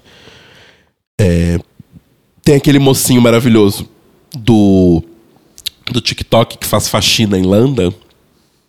E, tipo, o que ele fala que ele ganha, tipo, é um, é um dinheiro bom, assim, sabe? Tipo, dá pra viver bem, ele, tipo, não passa fome nem nada lá. Sendo que a gente sabe que uma pessoa que vive de faxina, por exemplo, no Brasil, às vezes não, não tem esse dinheiro todo, né? Então. Mas enfim, essa volta toda pra dizer que, tipo. É, é meio, meio chocante, assim, os lugares que a gente passou e que, tipo, nossa, aqui no Brasil, em São Paulo, eu jamais passaria aqui. Exato. Sabe? Tipo, jamais, jamais. Aí no sábado a gente acordou um pouco mais tarde. É aquela coisa, né, gente? Tipo, quatro da tarde já tá escurecendo, enfim. Então, antes de escurecer, a gente foi dar um passeio um pouco mais longo. Fomos pra zona 3 do metrô, porque a gente queria conhecer um lugar que fica em Eaton. Eaton, não lembro o nome do bairro. Upton. Acho que é Upton, é. Upton, né? Que é a Who Shop Isso. que é uma loja barra museu informal Isso. de Doctor Who, que é provavelmente uma das maiores instituições culturais da Inglaterra. E vocês, Allegedly. e vocês sabem que a gente gosta bastante de Doctor Who. Por que allegedly? Porque é uma coisa que eu fiquei um pouco impressionado. Foi mais uma coisa que me impressionou um pouco da Inglaterra. A gente passou basicamente uma semana na Inglaterra. E assim, tá pra estrear um episódio. Três episódios especiais de Doctor Who. Com o Russell T. Davis, que, tipo, revolucionou a série, trouxe a série de volta, então é super uma coisa. E ele é um, um escritor grande. Estrelando David Estrelando Tennant David Tennant, e, que- Cat- e Catherine Tate. É, aparentemente pra BBC é o único ator que existe. E não existe nenhuma propaganda, nada, absolutamente nenhuma divulgação Enquanto isso, tinha dezenas de propagandas do filme novo de Jogos Vorazes. Jogos Vorazes. Tudo bem, Hollywood tem mais dinheiro do que a BBC. Isso é fato. Mas eu achei engraçado que é, tipo assim, a relevância cultural mesmo, sabe? Do tipo assim. Parece que é tão stam, es- staple, assim, da cultura, tão, tão, tão, tipo. Stample? O que, que eu falei? Não. Parece que é uma coisa tão básica da cultura, sample. Eu queria falar sample. Standard. Standard. Talvez eu misturei as duas palavras na minha cabeça. É, que parece que não precisa divulgar. Sabe? Tipo, sei lá, tipo o programa da Ana Maria Braga. Não precisa divulgar, porque o programa da Ana Maria Braga, todo mundo sabe que o programa da Ana Maria Braga tá lá. Talvez seja por isso, mas eu achei meio bizarro o fato de que, tipo, a gente não viu nada. Nem, tipo, o- o- os nossos amigos, né, o Fred e a Thaís do, do Dr. Who Brasil, pediram pra gente dar uma olhadinha se a gente achava umas revistas específicas que estavam falando do retorno da série. E aí tem uma revista lá que fala sobre televisão e cinema, eu acho que chama SF, é, VFX, SFX. SFX, é, que tinha o David Tennant na capa e tal. E aí todo lugar que passava que vendia revista, eu procurei a revista. Não achei em lugar nenhum. Ou a revista esgotou em 10 segundos, ou não é tão importante assim, sabe? Enfim. Mas o museu é. A loja barra museu é incrível. Infelizmente a gente não conseguiu tirar muitas fotos dentro. Eu até tentei tirar umas fotos furtivas, mas a dona. E assim, os donos são um casal. O caixa era um menino mais novo, não sei se é filho deles ou se é um funcionário contratado mesmo. Mas eu muito consegui imaginar, sei lá, Fred, Thaís e Nicolas tendo uma loja sobre Doctor Who, sabe? Sim. Nicolas é o filho do, do Fred e da Thaís. Isso. Ah, e, aí- assim, tem muitas coisas para você comprar de memorabilia, souvenir, tem livro, tem é, DVD, tem CD e disco de vinil de audiodramas, tem pôster, camiseta, agasalho, caneta, relógio, pin, bottom, broche, caneca, jogos de tabuleiro, absolutamente tudo que você possa imaginar na sua vida sobre Doctor Who tem lá. E tem itens raros, tipo, tem autógrafos, tem fotos e posters autografados pelos atores que fizeram os doutores ou companions que você pode comprar por 500 libras, por Atores, que já faleceram, inclusive. Atores Tipo que já Trotton. faleceram, tipo Patrick Troughton, tem posters exclusivos. ah, O do Trotton nem tava tão caro. Eu, eu, acho que tá 200 libras, Tava né? 200 libras. Eu- era uma fotinha dele, tipo assim, dele com o, a roupa do segundo doutor e autografado embaixo. Eu, eu, eu me cocei bastante por falar assim, porque, eu, pra quem não sabe, o meu doutor preferido é o Capaldi, depois é o Trotton. Mas eu fiquei muito do tipo, hum, será? Mas, gente, absolutamente tudo que vocês podem imaginar tem naquele lugar. A gente comprou umas canetas, comprou umas revistas, pin, comprou É, um posterzinho. A gente comprou um pôster lindo dos Daleks, que é tipo um- um- uma blueprint dos Daleks. Tinha duas tardes gigantescas dentro da loja, tamanho real de uma- do que seria uma tardes. Tinha dois Daleks em tamanho real do que seria um Dalek. Custa, inclusive, um dos, uma das, dos Daleks você podia comprar por 4 mil libras.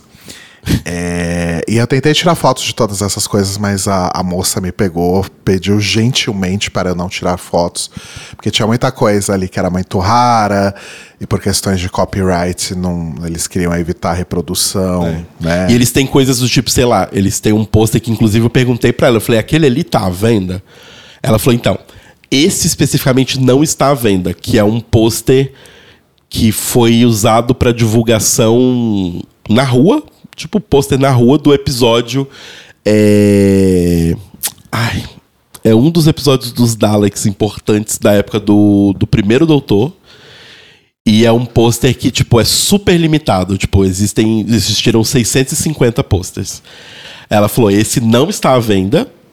E eu não posso deixar, tipo, pode tirar foto, porque é uma coisa limitada. Se você tira foto, uma pessoa pode ir lá e reproduzir o pôster. E aí, né, enfim. Sim. Tudo é. É, a gente só conseguiu tirar foto. Eu tirei uma foto furtiva de uma das tardes e ela deixou a gente tirar foto com um dos Daleks. Ela até foi lá, tirou foto É, pra depois gente. que a gente tinha comprado, ela deixou a gente tirar foto. Depois que a gente tinha comprado alguma coisa, ela até deixou a gente tirar alguma fotinha ali com o Dalek. Mas foi engraçado, porque a gen- enquanto a gente tava lá, tinha uma família lá que era, era a avó, o pai e o filho, o filho novinho de 7 anos. No aniversário de 7 anos do menino. Exato. E aí? E aí, gente, a gente percebeu uma coisa com esse garoto e que foi se confirmando com a medida que a gente passava, que é aquele sotaque mais afetado possível de Londres que a gente quando a gente imagina, sabe? Quando a gente imagina, sei lá, a Ben de la Creme fazendo a, a professora McGonagall. A Meg Smith. A Meg Smith. Aquela coisa bem afetada que a gente acha que vai ser super comum em pessoas mais velhas. Um episódio de Dalton Abbey. Exato. Porém, as pessoas com o sotaque mais afetado que a gente encontrou eram todas crianças. E esse menino de 7 anos, ele. Deve ser coisa de escola, né? Deve ser Porque coisa criança- de escola. É, como que a criança aprende a falar as palavras. E aí a criança andava pela loja falando: Oh, this is the Dalek. And this is the. eh, sei lá. This is the episode where the doctor defeats the The Daleks. Doctor. The Doctor defeats the Daleks. E tipo, gente, que criança é essa? E o Telo querendo matar a criança. Não, pe pegar a cabeça da criança, a gente dá uma joelhada, fala direito. Tipo, por que, que, por que, que essa Ninguém- criança. Ninguém fala daquele jeito. É, por que, que essa criança. Tipo, gente, sério, lembra da, da- do Absolutely Splendid da Netflix, da Mansão Bly? A maldição da Mansão Acho Bly? era isso, né? Era aquela menina, só que em forma de menino. Insuportável. Eu falei, gente, quem é o, o- senhor de idade de 90 anos em- que tá dentro do corpo desse menino, possuindo o corpo dessa criança? Ai, gente. E aí depois no final ele ainda deu um, um show, começou a chorar porque ele queria comprar um monte de coisa. Era aniversário dele. Até aí, tudo bem. E aí o pai dele levou ele na loja do negócio que ele claramente é bastante fã e não comprou nada. Ah, Acho que comprou alguma coisa e aí ele queria mais coisa. foi o que eu entendi. É, o pai também deu uma, deu uma, uma pisada na bola pesada, assim, mas tudo bem. Mas enfim. É, Mas foi um passeio incrível, porque a loja realmente. Se você é fã de, de Doctor Who, a gente super recomenda que você dê um, um pulinho nessa loja. É um pouco longe, é, sei lá, uns 40 minutos do centro, talvez. Uhum. Mas super vale a viagem rapidinha de metrô até lá.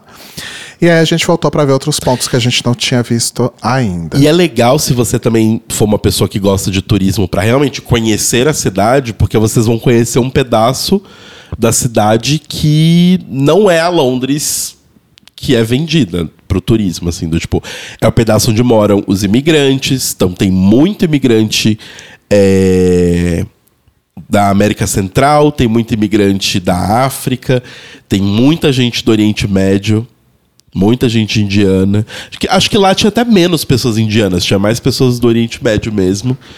É, e assim, você vê que é uma outra Londres, sabe? É. é uma Londres mais velha. É aquela Londres que a gente vê realmente em coisas históricas, quando a gente vai ver coisas antigas de Londres, é aquela lá. Que as casinhas estão na rua, basicamente a porta da casa tá na rua. É uma outra vibe, assim, mas é muito legal também para conhecer a cidade. Exato. Sabe? É um rolezinho que vale a pena. Aí a gente voltou pro centro para ver outros pontos que a gente não tinha visto ainda. A gente foi no Borough Market. Já tava escuro, então já não tava com a mesma vibe, mas depois no dia seguinte a gente passou por lá de novo. Mas é um mercado. Mas é um mercado, nada demais, barracas para você comer coisas, enfim. Mas é um lugar bonito, fica embaixo ali do, de uma linha de trem, tem os é, arcos. embaixo, bas- basicamente embaixo da, da London Bridge, né? Tipo, É. É, a gente comeu no lugar de Fish and Chips, que é outra instituição culinária é, inglesa que a gente não tinha comido até então. Tava gostoso, mas Tá. novamente, restaurante Novamente, de é rede. peixe frito com batata. Não e tem nada restaurante de, especial. rede. né? E lá a gente descobriu que as pessoas. Eu não sei se eu já tinha visto em isso em outros lugares que eu conheci na Europa, mas é, em Londres isso é um grande fato. A gente viu isso duas vezes no mesmo dia, nesse momento, porque a gente é, é um mercado, né? Então não tem necessariamente muito lugar para sentar. Só que nesse lugar que a gente comeu fish and chips era um, um lugar maior, era uma loja mesmo, não era uma barraca. Isso. E do lado tinham mesas que você podia sentar para comer. Tinha uma família numa mesa que eles ninguém estava comendo, as crianças estavam no celular vendo YouTube, Aham. o pai estava no celular vendo outra coisa, a gente ali com um negócio na mão e eles simplesmente não deram lugar pra gente. E lá eles ficaram. Sim, Lá eles ficaram. sim. Isso é outra semelhança muito grande de São Paulo e Londres.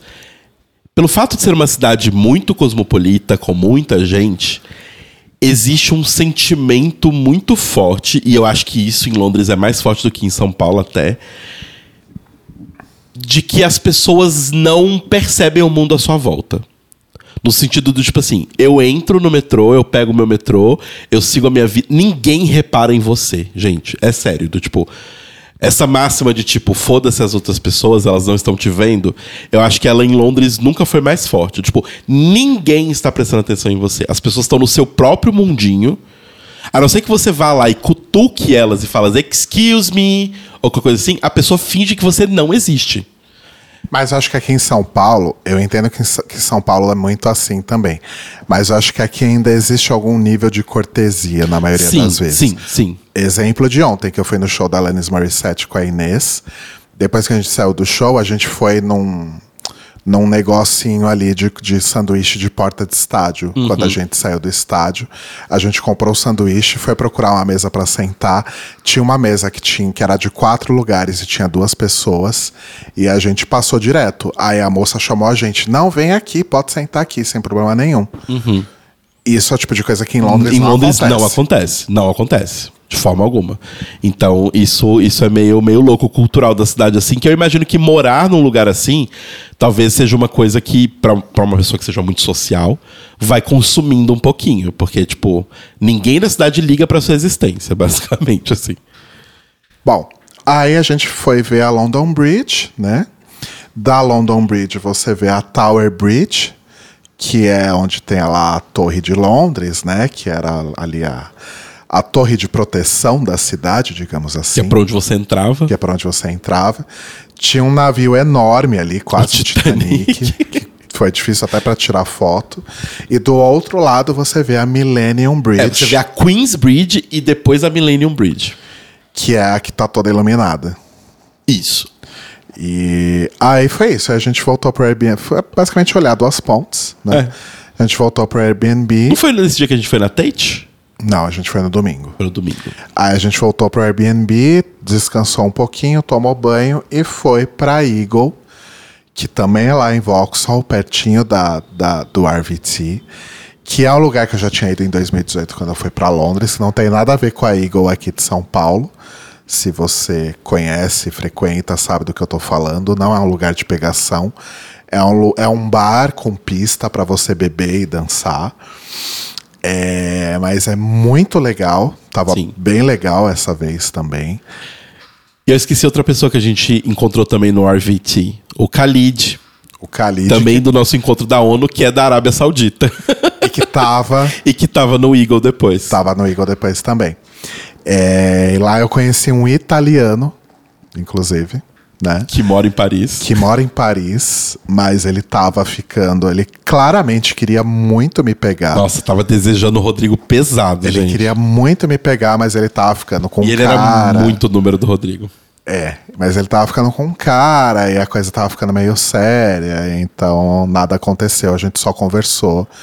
Ele pediu meu Instagram, mas a gente nunca. Aliás, eu eu voltei com tanta gente nova no meu Instagram dessa viagem. Sim. Foi incrível.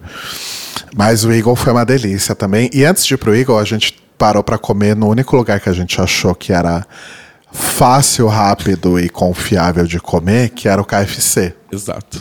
No KFC, novamente, a gente teve esse problema de não conseguir sentar, porque tinham pessoas que já tinham acabado de comer e simplesmente continuaram sentadinhas ali onde elas estavam. Exato. E foi o único lugar em Londres que a gente não conseguiu pagar com o Wise. Ah, Porque verdade. o, o contactless não funcionou, o cartão não funcionou e eu tive que usar o meu cartão de crédito. Exato. É, isso aconteceu em Londres só uma vez. Em Berlim aconteceu várias vezes. Várias vezes. Então, a gente vai chegar lá. Mas o Wise em Londres foi assim sucesso, mas fica aquela dica que a gente deu em algum episódio anterior aí.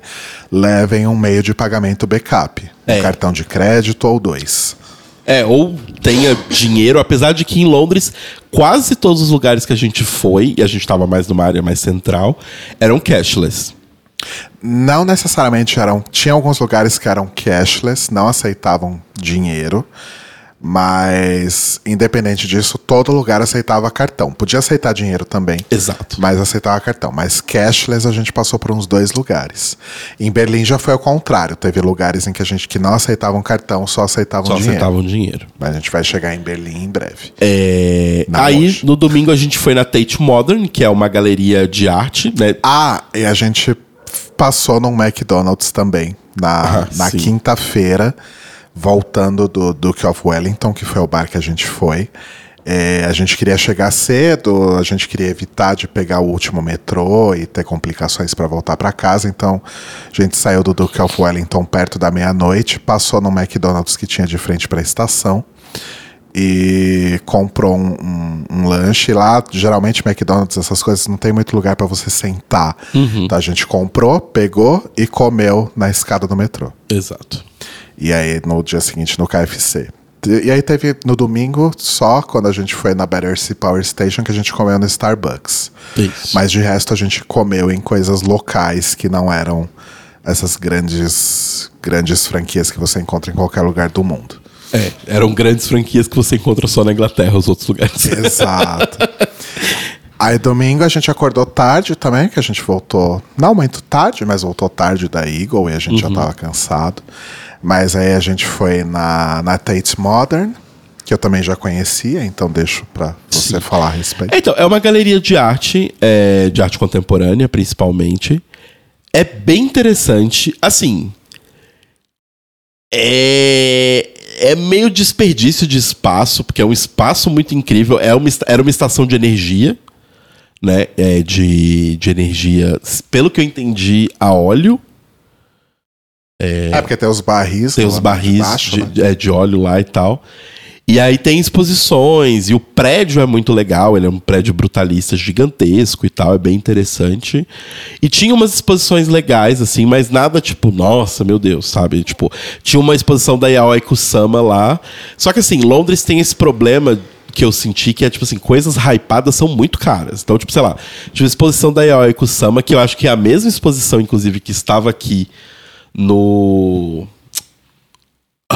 no Tomiotaki, aqui no Brasil. Aham. E lá estava, tipo, 21 libras pra você entrar na exposição da York-sama. 21 libras é muito dinheiro, gente. É muito dinheiro. Só pra entrar numa exposição, sabe? Tipo, que você vai ter que comprar ainda depois souvenirs e tal, é meio too much, assim. Aham. É, mas assim, a Tate é muito legal pelo prédio em si e pelas coisas que tem lá, tem umas exposições bem interessantes. Vimos pinturas muito legais, é, Magritte, né, tinha várias coisas bem interessantes assim. Tinha um. Um. Pollock. Pollock. Tinha. Mondrian. Mondrian. Ah, é, tinha o, o clássico do Mondrian, eu acho que é um dos estudos mais, mais clássicos dele. Malevich, tinha muita coisa, assim, de arte Isso de graça, né? Na- nas, nos Isso. acessos de graça, no acervo. que não são essas exposições como a que o Telo comentou. Isso. Aí de lá a gente foi andando ali pela. pela. pela Ben- Bank. Banksy? Não. É, pela margem do Thames É, ali. pela né? margem do Tamisa, que é meio que o estendido do que a- do bairro que a gente tava. Como a gente falou, a gente tava na parte sul da cidade, né? Abaixo do Tamisa.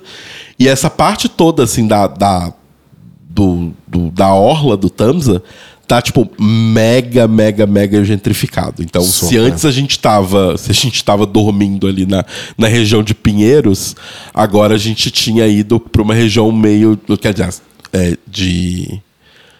Falei que a gente tava em Pinheiros, né? E agora a gente tava, tipo, meio numa Berrine, Vila Olímpia. Sim.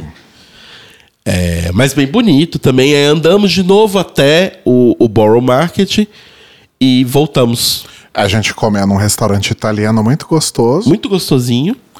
E aí a gente decidiu ir na Battersea Power Station, que é, na verdade, a última estação da, da via e da linha que a gente usava para ir pro, Ah, pro. Airbnb. E a Battersea Power Station, ela é um, é uma, era uma usina de energia que está desativada há muito tempo. E ela é muito icônica porque ela é a capa do álbum Animals do Pink Floyd, o, o álbum deles de 77. Eles fizeram uma foto aérea da Battersea Power Station, bem de longe, assim, com um porco inflável sobrevoando a, a estação. É, é um porco inflável de fato que eles soltaram para sobrevoar a estação e fotografar. Não é Photoshop, não é montagem, não é nada. É real aquela capa. Inclusive a história da produção dessa capa é maravilhosa, mas eu vou deixa para um outro Uma momento. curiosidade, durante muitos anos, quando eu não conhecia nada sobre música antes de começar a namorar com você, eu achava que esse disco era do, Pink- do Led Zeppelin. O Animals, É. Por um único motivo. pela capa? Por uma capa ter um prédio antigo e um negócio voando. Eu imaginava que aquilo fosse o Led Zeppelin. Ah, entendi. Porque eu só tinha visto pequeno, não tinha visto que era um, um porco inflável. E aí, na época, 77, quando essa capa foi feita, era uma região industrial que não tinha nada. Agora é a Berrine, Exato. tem vários prédios em volta, e a Battersea Power Station itself é um shopping. É um shopping com casas, com apartamentos em cima pra você viver. É um shopping de luxo. Tem E assim, marca de luxo ali, luxíssimo. basicamente. Luxíssimo. E é bizarro, porque assim, pelas coisas que a gente vê no bairro, em Vauxhall, na, perto da Battersea Power Station, ou subindo um pouquinho mais pra Kennington, né? Tem Elephant and Castle ali na região abaixo do rio. Essa região abaixo do rio era tipo a parte renegada. Tipo, a Chinatown é, é, né, tipo, tem muitas coisas chinesas ali pra baixo. Little Portugal fica ali embaixo. Então ali é onde ficavam imigrantes. Era a galera pobre que foi pra lá morar. E agora a gentrificação chegou lá e provavelmente vai expulsar essas pessoas pra algum outro lugar. Sim. Mas a gente deu uma caminhada pelo shopping. Eu até consegui comprar um, um tênis Adidas na Adidas de lá. Porque a Adidas na Europa vale muito a pena. Fica essa dica. Os preços são, são mais agradáveis do que o preço de você comprar Adidas aqui no Brasil. E tem mais opções. Você encontra coisas que não vêm pra cá. Tipo o que eu comprei, que é Exato. um, aquele modelo Gazelle antigo. Eu comprei um laranja É, só lindo tem o Gazelle novo. Enfim, é, e aí voltamos pro Airbnb, né? Para nos preparar pro dia seguinte que a gente ia para Liverpool. Exato. Mas a gente já tá. tô- essa gravação ela foi meio picotada, mas diz o meu timestamp aqui que se somar tudo, acho que provavelmente a gente já passou das três horas de episódio. Eita porra. É, então, o que, que a gente vai fazer? A gente vai guardar, então, para os próximos, próximos episódios aí as, as duas próximas etapas aí da viagem, que são Liverpool e a saga para chegar em Berlim. E, por fim, Berlim e a volta para o Brasil, como eu já tinha falado no começo do episódio, que a gente ia quebrar em três. A gente vai. é, a gente originalmente pensou em publicar tudo com um intervalo menor, mas acho que vocês vão precisar de um bom tempo aí para consumir essas Pra três horas de ouvir essas episódio. três horas. Então a gente vai deixar Liverpool para semana que vem mesmo, para quinta-feira que vem mesmo. Tá bom. Pode ser? Então é isso, gente. A gente volta em breve. Ah, antes da gente concluir, cadê meu celular? O Pesto deitou em cima? Provável. Tá aqui. Nossa, ó, a ventania aqui. Eu fiz uma listinha de coisas que a gente não podia deixar de Ah, comentar. verdade. É... ah, coisinhas pequenas, assim, né? Mas que a gente tinha Ah. certeza que a gente ia acabar esquecendo. Eu tenho uma coisa que eu já tava esquecendo, mas que eu queria comentar. É... Bom, todo mundo sabe, eu era muito fã de Harry Potter, já, já, já, já, já, já contei essa história. Mas eu queria dar uma dica para as pessoas que, mesmo depois da autora só continuar falando merda atrás de merda, ainda não conseguem se desvencilhar de Harry Potter. Que é o seguinte. Uma das coisas que eu achei mais interessantes de viajar para Londres é que Londres, na minha cabeça, sempre teve um imaginário ah, muito mágico. No sentido de como pessoas descreviam as coisas de Londres. Então, por exemplo, quando eu lia as coisas do Neil Gaiman, as coisas do Alan Moore que se passavam em Londres, quando eu lia os livros do China Mieville, principalmente o Rei Rato, que se passa nos esgotos de Londres e tal, e quando eu li as coisas de Harry Potter, para mim tinha uma coisa meio mágica do tipo porque são um, uns símbolos que eles sempre usam, esses autores sempre usam quando eles vão descrever Londres, que é do tipo o prédio que está ali ninguém nunca percebe, mas ele sempre está ali, você só nunca viu. Ou a coisa que tem muito em Harry Potter, que é do tipo a casa que é construída em cima de um bar, que em cima da casa e do bar tem uma outra casa, e é tudo meio torto, é tudo apoiado uma coisa na outra, uma parede apoiada na outra, é, e tudo mais. E assim, eu acho que não é que esses autores perderam o valor para mim, eu acho que eles ainda escreveram coisas muito interessantes, mas o legal de ir para Londres é que eu percebi que isso, essa sensação mágica, não é necessariamente uma sensação que eles criaram mágica, é uma sensação que a cidade de Londres dá. Porque é uma cidade muito velha, mas que é muito cosmopolita, então ao mesmo tempo que ela é extremamente velha, ela é extremamente nova. E isso dá uns contrastes bizarros de tipo, você tem um bequinho, aí nesse bequinho tem uma casa que você vê que é claramente uma casa de, sei lá, de 1500. Aí em cima dessa casa tem um um pedaço anexo de um edifício comercial ultra mega moderno e mega, sabe, janelas orgânicas e não sei o quê. Tipo, ali do lado. E aí, do lado disso tudo, tem uma igreja colada na parede da casa. Sabe, uma igreja, tipo, quase, sei lá, do tamanho de um, de um, um cômodo, assim, só que profunda. E aí essa igreja tá ali, tipo, desde, sei lá, mil, 200 e do lado tem um bequinho que você sai para uma outra rua.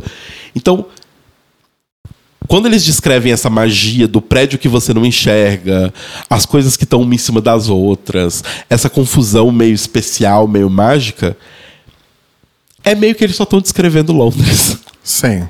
Sabe? E, e, tipo, mesma coisa, até coisas fora da cidade, do tipo, quando Tolkien descreve os campos verdejantes e, e, e, as casinhas pequenininhas, uma colada na outra. Ele está descrevendo a Inglaterra só. Ele não está não tirando o especial do que ele escreveu, mas ele não está tipo criando extremamente não é nada zero. fantasioso, digamos. É, assim. porque isso é muito louco da Inglaterra, tipo, sobrevoando Londres quando a gente estava chegando no avião, deu para ver como é uma cidade muito densamente povoada. Do tipo, você pega um quarteirão ali de Londres, sei lá, moram naquele quarteirão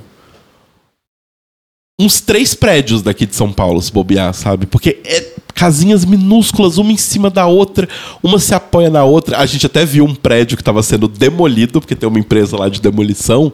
E aí, enquanto eles vão demolindo o prédio, eles colocam vigas para segurar os dois prédios do lado. Porque os prédios estão construídos tão um em cima do outro que eles dependem um do outro para se sustentar.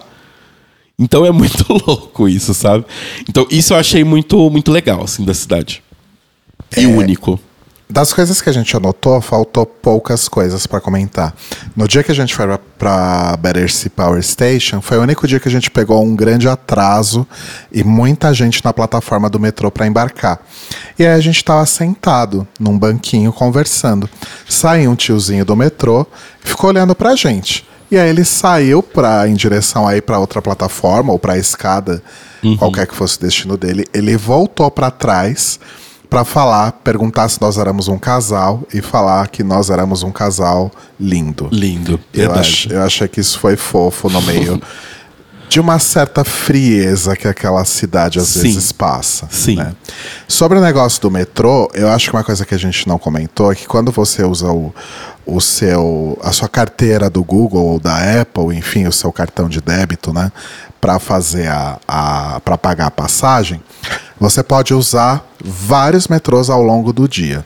Uhum. O que ele vai fazer é pedir uma autorização do cartão para processar o pagamento e só no dia seguinte vai aparecer ali na sua fatura ou no seu extrato o quanto que você gastou de metrô no dia em um lançamento único. Sim. Então é basicamente como se você tivesse comprado o passe para um dia. Uhum. É meio que isso.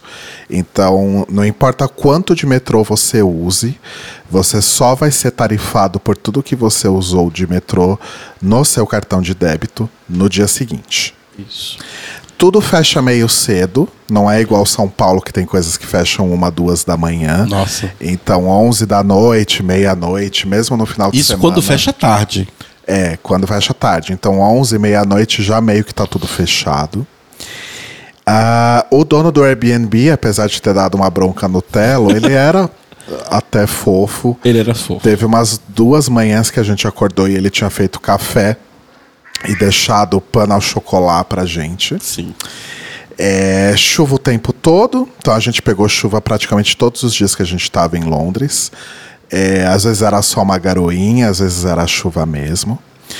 O lugar que a gente comeu a- naquela galeria que tinha vários tipos de restaurante de diferentes tipos de comida era o Marketplace Vauxhall. Então fica a Isso. recomendação aqui: se você for ficar em Vauxhall ou se você for passar por lá em algum momento da sua viagem, vá no Marketplace é, Vauxhall que você vai encontrar é, um ambiente muito gostoso e vários tipos de comida para você escolher. Também fecha cedo, sábado 11 da noite já estava tudo Tava fechado.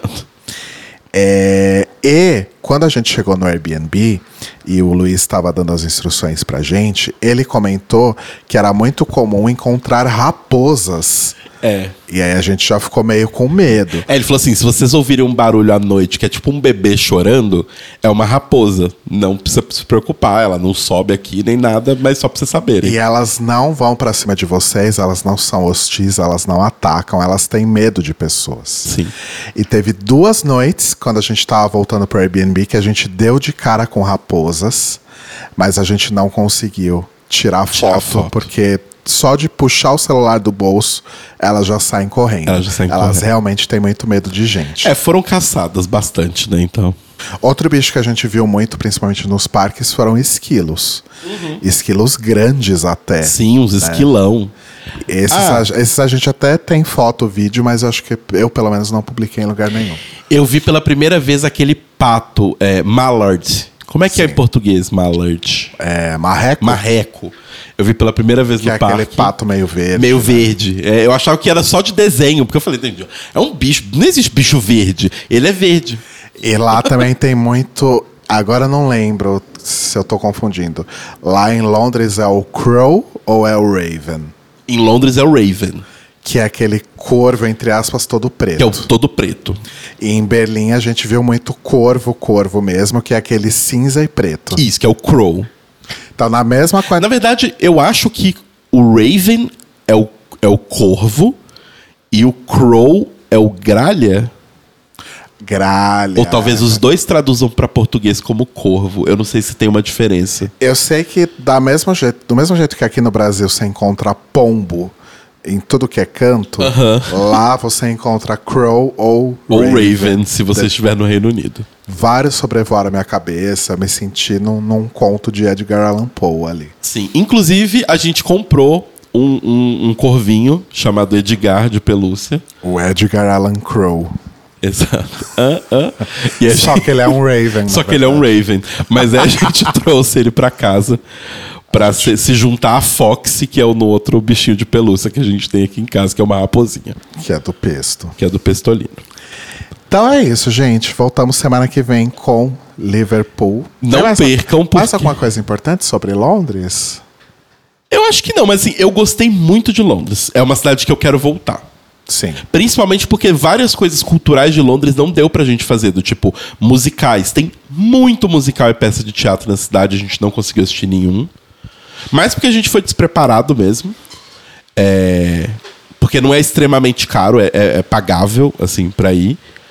É, então a gente, da próxima vez, a gente tem que se planejar melhor e, e, e ir assim tal.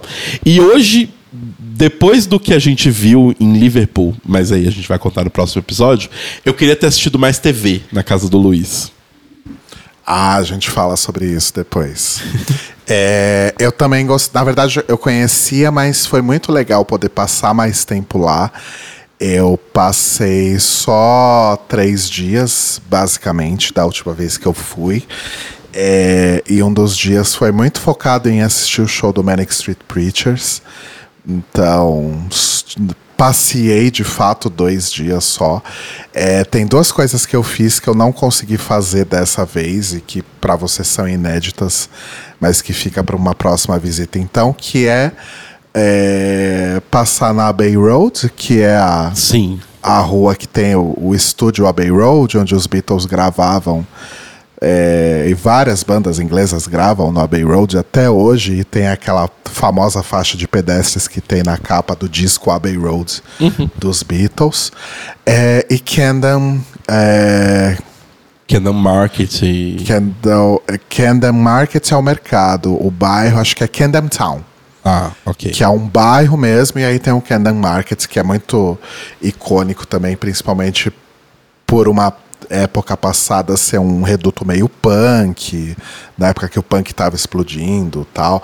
É o lugar onde nasceu Amy Winehouse também, tem uma estátua dela lá. É um lugar legal que, pelo cansaço e pelas outras coisas que a gente priorizou, não deu tempo de ir. Que eu já conhecia, mas gostaria de rever, mas aí você vai conhecer então Sim. da próxima vez que nós fomos. Então foi muito bom passar mais tempo lá. Eu me apaixonei ainda mais pela cidade. Não sei se moraria lá. Eu acho que é um pouco caótico e de caótico já me basta São Paulo. É. Mas é um lugar lindo pra pra visitar e pra quem gosta de turismo de cidade mesmo, Aham. É incrível. é, é É. perfeito. Eu acho que eu só. Meu único problema de morar lá é a comida. Eu teria que encontrar lugares pra eu comer, Ou lugares que você possa comprar mantimentos pra fazer uma Mantimentos pra fazer uma comida. boa em casa. né? É. Mas eu adorei, eu acho que eu moraria facilmente, assim, tipo. Me deu vontade de adicionar Londres à minha lista de lugares que eu tô procurando pra pós-graduação. Até porque design de Londres é um. é- é- Londres sempre foi um lugar muito forte pra design também. Boa. Então, é isso. Então é isso, gente. Espero que vocês tenham gostado aí do- das diquinhas também, além da- das experiências que a gente viveu. Mas ainda tem muito mais. Nossa, muito, gente. Tá, a gente volta semana que vem com mais coisinhas aí pra contar pra vocês. Só isso foi tipo um ano da nossa vida. É, a gente voltou com a impressão que a gente ficou anos fora, gente. Sério. No- na segunda semana a gente falava, nossa, lembra quando a gente foi em tal lugar em Londres? Parecia que fazia um ano já. E foi tipo três dias atrás. Mas é isso, gente. Beijos. Beijo.